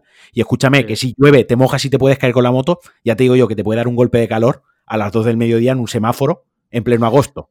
O y luego, piden por la noche, quiero decir, la visibilidad en una moto por la, por la noche, la moto es más peligrosa porque te ven menos, porque más tal. Entonces, por la noche tampoco piden. Entonces, ¿a qué hora piden? ¿Cuándo es menos peligroso para el rey o cuándo es, digamos, menos indigno o, o cuándo es moralmente mejor pedir o no pedir? es que este me parece, no, es lo que me parece que aquí la gente es muy veleta. Es cuando, cuando le interesa. Una cosa es lo que se dice para quedar bien y luego otra cosa es cómo se actúa, ¿no? En tu vida privada. Entonces, quiero decir. Sí, somos muy conscientes de que, del driver, ¿no? perdón, del rider. Pero, pero tú no te acuerdas de que a lo mejor hay un tío que viene de Asturias con un camión a las 2 de la mañana para surtir al supermercado. Ese tío también está currando ahora sin perspectivas. Y, ojo, que los O los que trabajan en MRV. Los están a las. Claro a las 4 de la mañana eh, con el de este pasando el, el lector por los paquetes. y, que yo, y, que yo, no pido comida a domicilio cuando llueve, pero si he comprado un, algo en Amazon y está lloviendo, yo quiero que ese día el de Amazon me lo traiga igualmente. Sí, sí. Y a día de hoy no me digan, no es que Amazon va en furgoneta, no. A día de hoy Amazon van tíos hasta andando, porque ya no sabéis quién lo trae. ¿Vale? unas mochilas gigantes. Unas mochilas gigantes. O sea, mm, venga, dejémonos de gilipolleces. Está claro que lo que no podemos decir es que la gente, o sea, a mí me hace mucha gracia eso cuando leo en Twitter la gente, puto vago, prepárate un arroz con salchicha. Y es como, vamos a ver, ¿tú qué sabes por qué es el motivo por el que estoy pidiendo comida? Es que a lo mejor no tengo arroz con salchicha, es que a lo mejor llevo una semana como el puto culo trabajando 12 horas y no he podido ir a hacer la compra. ¿Sabes lo que te quiero decir? Es que no lo sé. De todas formas, oye, joder, mientras que se respeten las condiciones básicas de ese trabajador, pues, coño, es un servicio que te aporta un valor añadido, que es que te trae la comida. Ya está, no, no. Otra cosa es que eh, es que muy, me hace mucha gracia porque es lo que te digo, luego la gente no piensa en el camionero, en el tío que está recogiendo eh, los huevos en la granja eh, a las 6 de la mañana, o en, eso no pensamos. Pensamos nada más que en el último eslabón de la cadena, que es el tío que te trae la comida a tu puerta, o el que te trae el libro. Cuando, hostia, es que mm, en el día a día nuestro, entonces no estamos, ¿sabes lo que te quiero decir? Sí, sí, yo, yo, te entiendo perfectamente. Quiero decir, yo, y que quiero decir, yo tengo cero reparos en pedir cuando llueve, en pedir cuando no sé. Quiero decir, si, si realmente no se pudiese hacer, no estaría, o sea, directamente no se permitiría. No existiría esa opción. No existiría esa opción. Directamente los deliveries cuando llueve, directamente no se abriría la app o el propio ya no digo Globo o ya no digo Just Eat o ya no digo Deliveroo. O sea, los propios restaurantes que tienen su propio servicio de, reparto, ¿no? Que eso, lleva toda la vida. Eso lleva toda la puta vida, claro, exactamente. Esta gente no ha inventado nada. O sea, yo cuando era pequeño, mis padres ya pedían pizza a la pizzería del barrio, y uno de los camareros te la subía, o al chino, todos al chino hace 15 años cuando no había Just Eat, llamabas al chino por teléfono con el papelito del menú que tenías pegado en la nevera y, te, lo, te lo subía un, un empleado, quiero decir. Ahora, ahora lo que pasa es que es muchísimo más fácil, se ha abierto la veda y ya puedes pedir hasta... Normalizado y es parte de nuestro día a día y nuestra... Un stick tartar precocinado por 15 euros que decía Analía Plaza. Entonces, pues, en fin. Eh, es lo que te quiero decir, que no nos fijemos tanto en el último eslabón y es lo que te digo, vamos a hacer un consumo consciente, pero en todos los sentidos, no solo en uno. Sí, sí, sí. ¿Sabes? Y ya está. Yo creo que con este tema ya. ¿Tú crees que este, este podcast va a quedar que vamos a perder oyentes? Porque nos estamos mojando muchísimo. Hoy perdemos todos los oyentes. Yo solo, solo voy a pedir una cosa, aunque ya lo estoy pidiendo a la hora y media de grabar esto. Quizás lo debería haber pedido al principio. Es que eh, se valore más. Yo valoro, y esto, esto yo es una cosa que valoro mucho en la gente. Yo valoro más a la gente que se moja Sí. que, que la propia opinión de la gente. Quiero decir, a mí un tío, una tía, un ser humano, Star Lord, Sí. Sí. que da su opinión, aunque a mí no me guste su opinión, pero a sabiendas que se está mojando y a sabiendas que se puede buscar enemigos, ¿no? O que no puede Sí. gustar, pero aún así da su puta opinión, yo lo respeto más que el que no se quiere mojar nunca y el que siempre es, eh, no quiero Bueno, depende. bueno, Bueno, eh, políticamente ah. correcto, el que, el que no. O sea, quiero decir, a mí me gusta la gente que se moja. Tú y yo no estaremos de acuerdo en algo, pero si tú te has mojado y te has arriesgado y has dado tu opinión a sabiendas de que te puede dejar de escuchar gente, que un amigo te puede dejar de hablar, que puedes tener una discusión, pero tú has estado ahí firme y has dicho lo que piensas, yo eso lo valoro muchísimo más que lo que, que, lo que estás diciendo. Luego te lo intentaré rebatir, no te lo intentaré rebatir, pensaré que eres imbécil o no, pero de entrada lo respeto. De entrada, el respeto, ¿no? Como dice Ibai, me llamas, me llamas gordo, te doy la mano. Exacto. Vale, vale, vale. Mira, cambiamos ya radicalmente. Si quieres, entramos en el mundo de los videojuegos. Y es que llevamos una semana que salió Cyberpunk Sí. 2077. Bueno, lo, re- lo reducimos a Cyberpunk porque no hay 2076 anteriores. O sea, si decimos Cyberpunk, todos sabemos a lo que nos referimos. Y posiblemente sea el juego mm, que más será recordado como un puto desastre, ¿tú crees? Que desgraciadamente, no. O sea, desgraciadamente eh, no se ha recordado. Hoy antes leía un tuit eh, que decía que todo lo que espera, que esperaba, la persona que ha escrito el tuit, que todo lo que ha pasado con el lanzamiento de Cyberpunk y todo lo que está pasando, se ha recordado cuando vayan a lanzar The Witcher 4 dentro de, de media década. ¿No? Sí. En plan de, Sí. recordad lo que pasó, porque si, no va a ser recordado, porque si una cosa tiene CD Projekt es que la, ahora está perdiendo un poquito, por suerte, de, de- de ese aura, pero tiene un aura de protección de los White Knight, de los adalíes de la industria, los que han venido a salvar la industria del videojuego, y que la gente los tiene súper protegidos, y que, o sea, ya no te digo la prensa especializada, que en España ya lo, lo comenté en Pulsa Start y, y lo, lo digo aquí, la prensa española da más pena que risa. Eh, y, y salvo un medio, sí, salvo un medio que tengo en mente, el resto no han actuado en consecuencia y no han sido honestos. ¿De ¿Qué medio? ¿Lo puedes decir? Ese medio. Sí, me- ya que me estoy mojando. Eurogamer. Vale, sí. Eh, Eurogamer, Que no, creo. que no publicaron la review porque No, no, habían no publican la review o han subido un vídeo donde hablan de los bugs y donde mm, Sempere, Creator, explica muy Sí. bien lo que ha pasado desde el respeto, sin malas palabras, sin malas formas, pero explica muy bien lo que ha pasado. Es que ellos eh, solicitaron un código de review a, a Bandai Namco, que es la distribuidora española, y ahora entraré en esto, de consola. La distribuidora no les contestó. Se acercaba la fecha de lanzamiento. eh, lo Estamos hablando que, que es un medio top en España, ¿eh? que no, no, es, es el medio líder en, en España y en Europa. O sea, quiero decir, no es el, no es el blog de Pepito Pérez. no es Pulsa Start, ¿vale? O sea, es Eurogamer. No quería decirlo yo, pero, No, pero sí, lo digo yo. O sea, quiero decir, es Eurogamer. Y piden un código de consola y no les contestan. Pasan los días y les vuelven, a- oye, que se está acercando la fecha de lanzamiento, necesitamos, ya, lo, ya se ha recibido, tal cual, esto, lo otro. Y le siguen sin contestar. Y el día, el, o sea, el juego se activaba a las 12 de la noche de la madrugada del miércoles al jueves. Sí. Pues unas horas antes de las 12 de la noche les mandan un código para Xbox One. Un código Sí. que, como ellos dicen en el vídeo, que han comentado y que yo invito a que la gente lo vea, eh, declinan educadamente porque ellos ya se habían comprado el juego. Claro, si es tu herramienta de trabajo, es analizar juego, se lo han mandado a- a- a- no a la competencia, pero a tus compañeros de otros medios, etcétera. Bueno, sí, la competencia, coño. Eh, tienen ya el juego y tú no lo tienes, pues al final lo compras, ¿no? Porque al final la gente quiere leer tu review. Por eso la gente te sigue, entra a tu portal, entra a tu web y ve tus vídeos. Y lo declinaron. Claro. mm, es que no les mandaron el código una semana antes porque sabían que la versión de consola un era un puto timo, no un desastre, es un timo. Y ahí hay una mala intención, ahí hay un dolo. Ahí hay un dolo y hay una muy mala intención. Porque tú no estás siendo honesto, tú estás engañando. Y resulta que la versión de PlayStation 4 y la de Xbox va a ser la más jugada, ya no digo en, jugada en Play 5 o en Series X.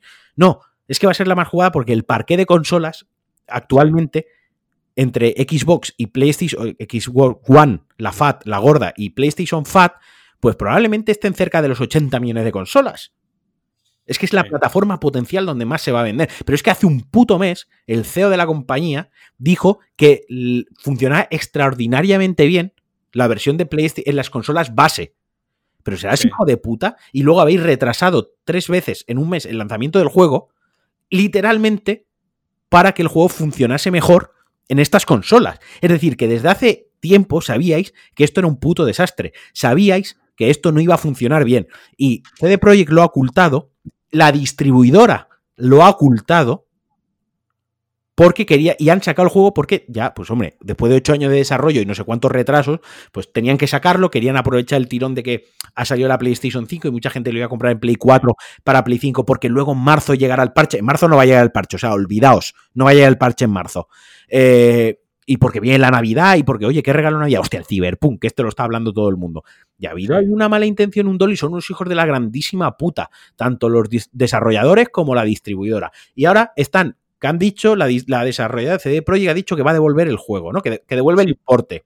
Pero ahora Bandai ha dicho que no. Y ahora Bandai en España ha dicho que no. Y ahora Sony si lo has comprado digital, Sony a algunas personas se lo ha devuelto y a otras que no. Entonces, aquí lo que están haciendo es pasarse la pelota de unos a otros pasarse el marrón de unos a otros, marear al consumidor final y, y, bueno, es que en, en, febrero, en enero y febrero van a salir dos parches grandes que lo solucionarán. Ya, o sea, ahora os tenemos que creer. O sea, ahora que habéis perdido toda la credibilidad, ahora queréis que te crea. ¿No? Que en enero y en febrero lo vas a arreglar, hijo de puta. Me has vendido algo roto, a sabiendas que me lo estás vendiendo roto, encima a la prensa se lo has ocultado, Ahora me te tengo que creer con que me lo vas a arreglar en febrero y marzo. Y la gente que lo ha comprado porque el parche de PlayStation 5 y de Series X va a llegar en marzo, los cojones va a llegar en marzo. Porque ahora todo el, todo el estudio va a estar trabajando en arreglar el desastre que han hecho. Y luego los medios no han sido, no han sido tampoco honestos. Porque los medios han recibido una versión de PC, han analizado la de PC con sus PCs del carajo, y claro, ahí funciona bien. Pero no han dicho, ojo, que, que no nos han mandado copias de consola por algo será, sospechemos. No han sido críticos, porque en la prensa española de videojuegos, igual que la Tech, pero los videojuegos que es la que yo conozco más, más incluso que la de tecnología, hay un miedo terrible a morder la mano que te da las copias de los juegos. Y eso no es periodismo, perdonad, eso son infocomerciales. Eso es un infocomercial. Un periodismo, me da igual que sea de videojuegos, me da igual que sea de gastronomía, o me da igual que sea de política o de deporte. El periodismo de verdad es investigar. El periodismo es contar la verdad. Es trasladar la verdad y hacerla llegar a la gente que, no tiene el juego antes o que no tiene acceso a la noticia antes o que no tiene acceso a los entrenamientos del equipo de... ¿No? Y llegar a la verdad.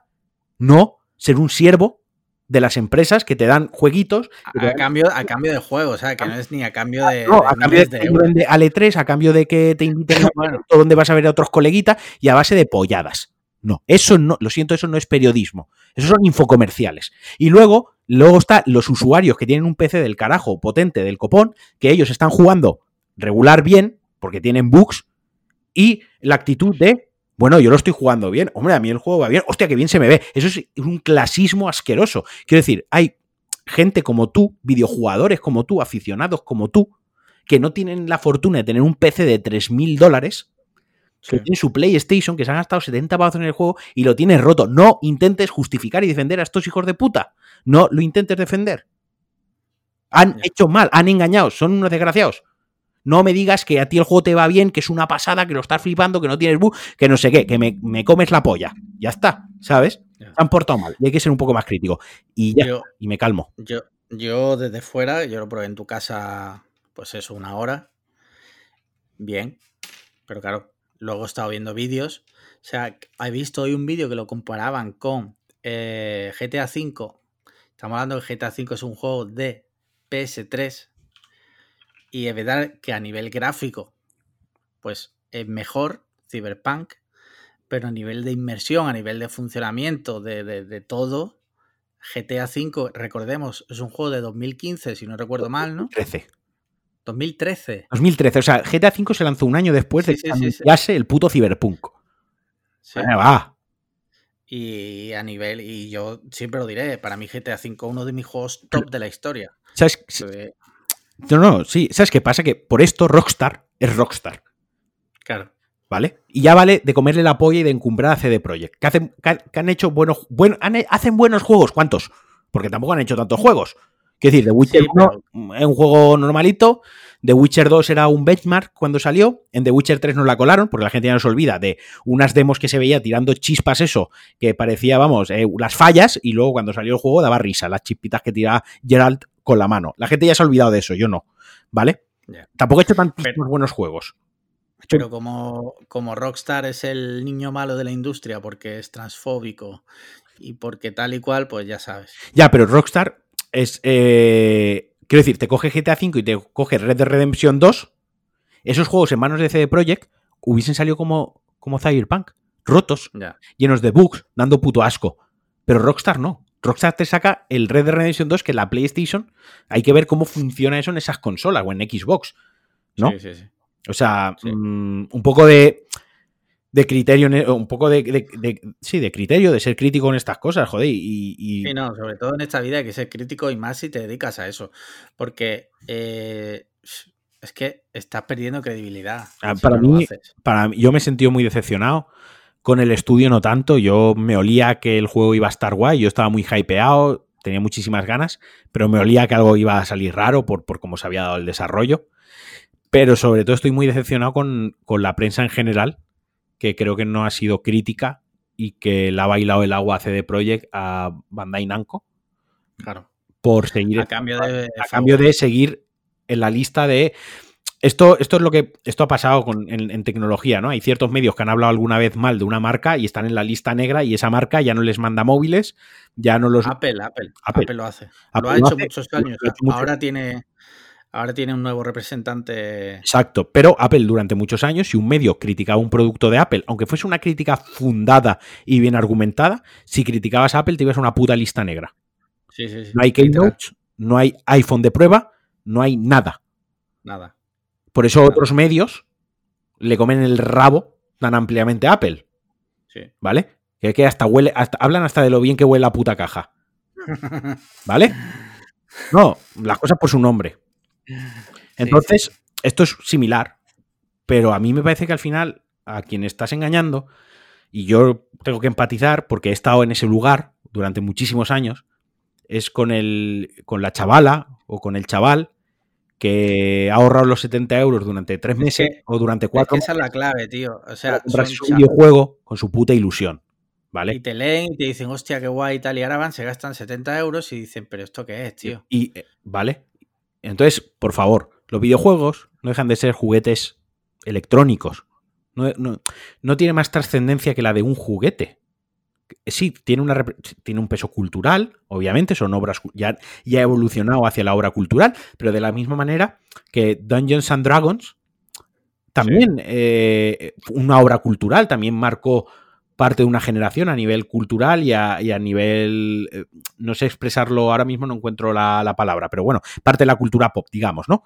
Eh, los juegos de mesa pues también son culturales, también tenía ahí un trabajo detrás, también aprendías, también desarrollabas muchas habilidades. Que ser un juguete no, está reñido con, tener una función cultural, ¿no? O ser una pieza cultural. Pero para mí son juguetes de, electrónicos. Y como juguetes que son, se reciben con ilusión y con ganas. Y cuando pasa algo así, toca los cojones. Mucho. Y yo, insisto, empatizo mucho porque yo he estado durante muchos años ahí con la gente joven que le mola mucho los videojuegos, pero a lo mejor se compran tres videojuegos al año de estreno, ¿no? Porque la economía no les da para comprar todos los. es que, los, videojuegos son caros, tío. Y, hay gente que no puede pagar más. Claro. O sea, no, no puede pagarse al año 12 juegos. Llevan todo el año ahorrando para comprarse el puto Cyberpunk y va y les venden esta puta mierda, sabiendo que era una puta mierda y engañando y tomando el pelo. Pues me enfado. Ahora sí que estoy enfadado con este tema, tío. O sea, es que los cojones. Yo puedo entender que un, juego salga con bugs, que un juego salga más verde, que el estudio no sea bueno, que el estudio no haya tenido recursos. Pero es que no es el caso de CD Projekt, que es un, estudio que ha tenido gente sin ver a sus familias durante semanas. Es un estudio que tiene financiación y tiene dinero a expuertas, tiene medios. ¿tú, ¿tú dónde crees que ha podido estar el fallo? El fallo está en que ese juego El fallo en Lo primero es que CD Projekt un día dijo: Cyberpunk saldrá cuando esté listo para salir. Ya para empezar hayan mentido. Porque el juego no estaba listo para salir. El fallo está en que llevan ocho putos años de desarrollo. El fallo está en que detrás del, del director del juego y de la gente que, que, que, programa y desarrolla, por encima de esa gente hay unos accionistas, hay unos valores en bolsa, que, que, ya cuando se anunció el retraso cayeron las acciones. Hay otro, otro, otros factores ajenos totalmente al videojuego puro, a la esencia del videojuego, ¿no? Entonces, claro, durante ocho años tú estás pagando el desarrollo de ese videojuego. Es decir, hay salarios, hay licencias de software, hay equipos informativos que hay que renovar porque durante ocho años pues, se quedan anticuados, hay tecnologías que hay que comprar, etcétera, ¿no? Y claro, llega un momento que, que tú puedes echar ahí dinero, pero al final quieres un retorno y pues mm, igual los accionistas o los inversores o quien el más de turnos dijo esto tiene que salir en 2020 mm, en enero o en diciembre pero 2020 esto sale como este no y, ha salido así. Entonces pues yo creo que el fallo ha estado ahí. Una parte de fallo y otra parte de, de dolo de mala intención ocultándolo porque podían no haber vendido la versión de PlayStation 4 directamente. Eso se podía haber hecho Sí, sí, Ir directamente a PS5. Decir, vendemos PC, PC sale en diciembre de 2020 y la versión de PlayStation 5 y Xbox Series X, las versiones de nueva generación, saldrán en marzo. Fin de la historia. Cero dramas, siempre smile. Pero claro, muchísimo dinero se pierde ahí de no vender las versiones de PlayStation y, de, y de One. Así que bueno. Eh, más allá de eso, pues Cyberpunk, pues como bueno, como historia de ciencia ficción, si os mola la ciencia ficción futurista, de IAs, de implantes biotecnológicos y toda esta decadencia futurista por culpa de la tecnología y a dónde nos ha llevado, la historia mola mucho, eso sí, la historia, está, la historia principal está bien escrita, las secundarias están muy, muy bien escritas, son secundarias de recadero muy bien eh, maquilladas, que es algo que hace muy bien CD Projekt, las cosas como son. Eh, en cuanto al gameplay puro y duro, pues como shooter no está tan mal como todos nos imaginábamos que iba a estar mal. Como juego de sigilo es un desastre. El combate cuerpo a cuerpo es otro desastre. Y la conducción es que si vienes de jugar a GTA V, la conducción en este juego es una mierda. Si la comparas, se podría haber currado un poquito más la conducción. Entonces, resumen. El tema historia narrativo, historia principal, mola mucho, vale la pena jugarlo por ese aspecto.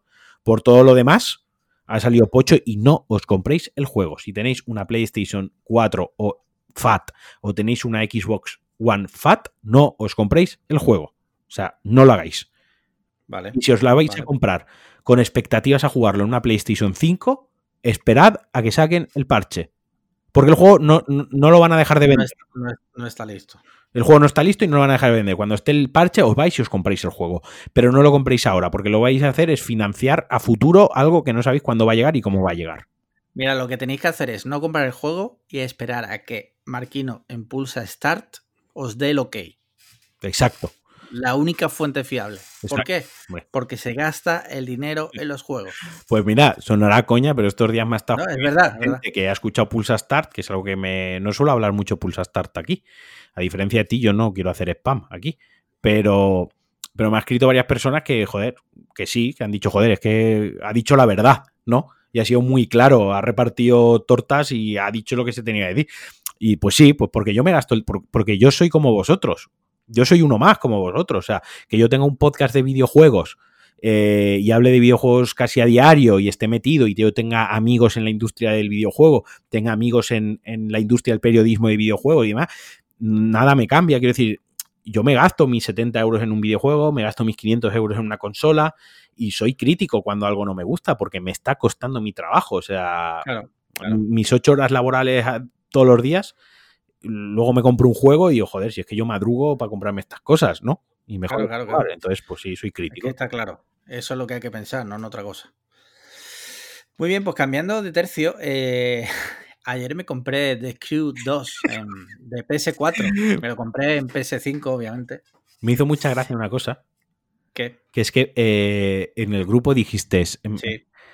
Me he comprado The Crew. Alguna referencia, o sea, pides la referencia después de comprarlo. Después, sí, sí, sí, Muchísimas gracias. No hice, no quise echar sal en la herida, eh, porque la sal está demonizada ahora mismo como el azúcar, pero, pero me hizo gracia. Digo, usted está pidiendo recomendaciones sobre el juego después de haberlo comprado. O sea, sí, sí, súper. Pero me costó 15 euros. O sea, 15 euros, bueno, es dinero, obviamente, pero te digo una cosa, he echado cuatro partidas y no está mal. No, no, no. Evidentemente no llega al nivel de los mejores Gran Turismo, pero tampoco creo que lo pretenda. O sea, no, es un arcade de conducción tú, y ya está. Tú tienes que pensar una cosa: 15 euros te ha costado, ¿no? Sí. Entrar al cine te cuesta 10 pavos. Sí. Y estar dos horas en el cine. Correcto. Si a esto juegas eh, tres horas. Ya lo, ya lo he. Ya, ya, llega el retorno. Ya está, ya está como haber ido al cine, tío. Ya te has echado tres horas de entretenimiento. En que juegues cuatro horas, ya te ha salido más barato que ir al cine una tarde, tío. O sea, yo muchas veces con los juegos me lo planteo así. Digo, a ver, ¿esto qué me va a durar? ¿Cuánto voy a jugar? Y ya está, y fuera. Pues ahora, ahora que lo dices, sí. Sí, sí, sí. Hay que verlo así. O sea, que yo desde aquí, hombre, no lo recomiendo, pero es verdad que yo me estoy echando mis partiditas. Lo intercalo con el Days Gone, que lo, lo recuperé otra vez porque en PS4 lo dejé. En PS5 mm, estoy jugando, yo creo que al final me lo termino. Se ve súper bien en 60 frames por segundo, la verdad. Mola mucho, ¿eh? Es un juego muy bonito, además.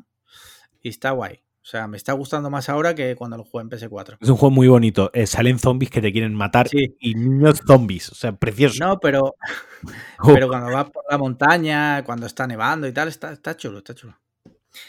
Y pues nada, esto es lo, último que hay de videojuegos. Si te parece, cuéntame qué has visto este fin de semana, si es que has visto algo. Empecé, bueno, no sé si lo conté ya 30 monedas, eso lo conté en el anterior. No, creo que no lo llegas a comentar. Sí, creo que sí, ¿eh? que hablé de 30 ah, de Alex de la Iglesia, el terror de Alex de la Iglesia. Vi el segundo capítulo, bien, la serie avanza sobre como yo esperaba. Empecé a ver Gangs of London. Ajá, vale. Está chulísima. Está chulísima. Sí, la de la de Gareth Evans, el director de The Right. Está muy, muy chula, de verdad. Las escenas de acción, la trama. Bueno, está muy chula lo que he visto, que he visto dos capítulos, creo. Pero la verdad. La, podéis ver en, en Starz. Sí. Que podéis registrar de forma gratuita durante un mes a través de Amazon Prime eh, con un enlace nuestro. Os metéis en el grupo o eh, eh, os le escribís a nuestro bot del Telegram y os devuelve el enlace nuestro afiliado. Y, en cuanto a cine, eh, vi una película que ahora mismo no recuerdo cómo ya se llama, porque yo ya sabéis que utilizo Letterbox y en esta ah. siempre lo abro, pero estoy usando mi móvil como webcam y no lo puedo ver. Es Vibrantium, ¿cómo te dije que ah, se llamaba? Vibrant, espérate, lo miro yo si quieres. Tengo aquí el Letterbox. Este, perfil. Easy Eisenberg este. Sí, Vivarium creo que era. Que es una película de ciencia ficción y terror que lo que hace es, eh, realmente es una crítica social pura y dura. Es una película... Oh, vaya, qué sorpresa, ¿no? Sí, exacto. Una, una, película de terror que hace una crítica social. Lo, nunca he visto en los últimos cinco años. ¿Sabes? No, En los últimos años no ha pasado eso ninguna vez. Eh, pues esto fue una de las cosas que me mosqueó de la película, que es como, bueno, vale, o sea, ya está, otra película de... Yo a veces echo de menos ya ver una película y que no sea una crítica social, o sea, pues, ver una peli que, sea normal. Una película de neoterror, del nuevo terror este que ha surgido que, que no da miedo de sustos y de gore y de tal, pero es el terror psicológico de que en esa situación tú te cagarías vivo, ¿no? Y al final lo que está enmascarando es una crítica social. Lo que me está contando es un discurso. Hace 10 años hubiesen hecho, o hace 15 años, hubiesen hecho un drama, eh, un drama romántico, quizás, y a día de hoy, pues hace una película de terror y de ciencia ficción. Pero vamos, un mensaje, aparte es una crítica social, un mensaje muy, muy blandito y la crítica que hace también. Sí, muy básico, muy, muy ABC. Estoy viendo aquí que has visto también The Taking of Deborah Logan. ¡Wow! ¡Qué chula! Esa sí, esa sí. Esa. Esa mm, hace años vi el tráiler y me persiguió durante muchas noches. Cagao. O sea, hacía tiempo que no veía una película que me diese miedo. De decir, hostia, que de tener que taparme la cara, estaba viéndola con Sandra, y tener yo que taparme con Sandra. En plan de, hostia, qué miedo me está. O sea, miedo, miedo, tío. O sea, muy chula, muy chula. La disfruté mucho. Además, está muy guay porque es un falso documental Eh, a ti te mola los falsos documentales. Sí, sí. Eh, y, juega, y, sabe utilizar muy bien el recurso de ser un falso documental. Lo, lo, lo, utiliza muy guay. Eh, y ya te digo, da muy mal rollo. Da muy mal rollo. No, creo que la vea, aunque la quiero ver, pero no creo que la vea. Da muy mal rollo porque es, es bueno, al final son, es un documental sobre una mujer anciana que tiene Alzheimer. Iba un equipo de grabación a su casa a, pues, a grabar cómo es la vida con una persona que tiene Alzheimer. Su hija la cuida, pues a ver los cuidados, las necesidades especiales, cómo evoluciona siempre a peor, desgraciadamente, esta enfermedad, porque a día de hoy no tiene cura y, es degenerativa. Entonces, eh, ver cómo. Pero hay más cosas detrás, ¿no? Ese es el punto de partida. Y a partir de ahí mola mucho. No quiero contar nada del argumento porque a mí me, sobre todo, la palabra es que me sorprendió el argumento. No esperaba que todo evolucionase a través del Alzheimer y demás, pero luego da un giro que tiene detrás oculto un, crimen, un asesinato, que al final tiene una parte de thriller de investigación que me moló mucho, ¿no? Porque al final de la película llega un momento que es un thriller que están investigando el asesinato, ¿no? Y eso se entremezcla con el falso documental de lo del Alzheimer. Y al principio de la película puso una cosa que a mí no me suele cagar mucho, pero a Sandra le caga y lo dijo, que es cuando pone lo de esto está basado en hechos reales, ¿no? Ah, sí, sí, sí. Eh, pero muy chula, tío. Eh, vedla, vela, tío. Saca valor, saca coraje, coge al carlino, coges a Chantal bien fuerte y te la ves, tío. Porque vale la pena, porque creo que te va a molar. Me lo pensaré, me lo pensaré. Veo que has visto también Logan Lucky y Instinto Básico. Correcto. Logan Lucky ya la vi, pero no la había visto Sandra. Eh, ah, la volvimos a ver, no la había valorado. La, le hice check-in. Porque una cosa guay que tiene Letterbox es que cuando vas a poner una película ya te ha dicho si la has valorado o no anteriormente. Entonces yo la probé y dije, hostia, no le he puesto nota. Logan Lucky me parece una chulada de película. Está muy chula, está muy chula. Que se folla, se folla vilmente a Ocean's Eleven porque va sobre un atraco también. Sí, es de Steven Soderbergh también, del, mismo director. Correcto, pero es como que ha aprendido cosas de, de Ocean's Eleven, ¿no? Y aquí las refina y lo hace mucho mejor. Está chulísima. Y, y la otra que me has nombrado, ¿cuál es? Eh, Instinto básico. Instinto básico, un clásico. O la... ¿La habías visto ya o...? Joder, la había visto hace la chorra de años, tío. Y la, he vuelto a ver, ahora ya... Yo la vi hace, no mucho también. ¿eh? muy bien, tío. A ver, está muy bien. Ojo, hay un par de cosas que me rechinan, pero, pero bueno, al final la película la sata muy bien y está guay. Se nota que es una película fruto de su época. Correcto. eso es innegable. Lo, que menos me creí de la película es eh, que Michael Douglas le resultase atractivo a, a Sharon Stone. Ah, sí. Hombre, está en la película Michael Douglas ya da asco. Ah, no es guapo. Tiene la, la, boca medio doblada, que se le abre, que no la sabe cerrar bien. O sea, Sharon Stone es un cañonaco de tía en la película, es un pibonazo. Aparte, interpreta a una escritora multimillonaria y dice: Es que en, el último ser humano que se fijaría para mantener eh, relaciones sexuales es con Michael Douglas, que encima en la película interpreta a un policía violento, alcohólico y drogadicto. O sea, lo peor de lo peor. O sea, es como. Era como, podían haber buscado de esa época, además, porque mientras la veía, estaba buscando actores de esa época, ¿no? Joder, podían haber puesto a Tom Cruise. Podían haber puesto a, Brad Pitt, que ya estaba en esa época, ya había dejado de hacer papelitos tan de guapera. O sea, podían haber. Tenían ahí un elenco a lo mejor. Yo supongo. Quiero recordar que Instinto Básico está basado en una novela. Sí. Yo supongo que es porque el personaje era ya pues, quemado. Michael Keaton, por ejemplo. A mí me parece más atractivo que Michael Douglas, tío. ¿Te lo follarías? Sí. Tienes que follarte a uno. Michael Douglas no. Claro, o sea, habían otros, había otros actores que creo que hubiesen resultado más atractivos. Y yo creo que Michael Douglas, en ese momento, la, elección sería porque en ese momento lo petaba, básicamente. Y lo que tú dices, fruto de su época, una serie de circunstancias, fruto de su época, es que ese actor fuese el protagonista, ¿no? Sí. Mira, yo he visto tres películas este fin de. El niño del pijama de rayas. Muy alegre. sí, súper, súper alegre. Me gustó, la verdad, me gustó. Eh, he estado mirando puntuaciones de la gente y veo que en general no gustó mucho. Pero a mí sí, a mí sí me ha gustado. No gustaría mucho porque está basado en un libro. Ya sabes que la gente es más de. El libro es mejor. Es posible. He visto también el proyecto de la bruja de Blair, que ya la vi en su día, el día del estreno la vi. no me gustó en su día, la he vuelto a ver y me ha gustado un poco más. Sí. Pero tampoco me entusiasma. Sí es verdad que, que, bueno, hay que valorar que es una película que significó y marcó un antes y un después en el cine eh, y sobre todo en el cine de terror, por el falso documental. Lo mismo, la que tú has visto no existiría si no hubiera existido la el, Yo la vi hace, por primera vez hace cuatro años y no me gustó. Yo la vi en su día, la vi en, su día en el cine. A mí no me gustó. Sí. sí. Y, joder, ¿no te gustó La Bruja de Blair? Le, le diste un 4. ¿Le di un 4? Sí. Pues seguramente le daría un 4 a La Bruja de Blair, quizás teniendo en cuenta lo que tú has dicho, lo de... Sí.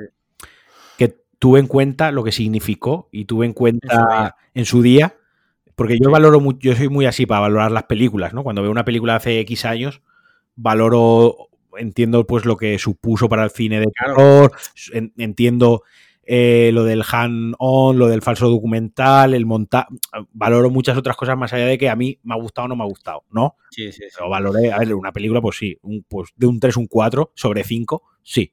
Si ya me hubiese gustado el argumento, si me hubiese gustado cómo la rematan, mejor dicho, le hubiese puesto un 5. Pero creo que sí, que es una película que pese a que a mí no me encantase, reconozco el valor que tiene. En su momento, pues significó todo. O sea que- y además generó muchísimo debate porque se pensaba que era de verdad. Ah, eso, eso lo, eso lo hizo muy bien la película. Sí, sí. Supo jugar muy bien antes de Internet. Exacto. Estamos hablando. ah, bueno, Internet ya existía, pero no a como a día de hoy, ¿no? Ujú. Y otra que he visto, una que se llama Blackbird, que de Susan Sarandon, que es una mujer que tiene una enfermedad terminal. ¿Susan Sarandon o la protagonista de la película? Eh, la protagonista de la película.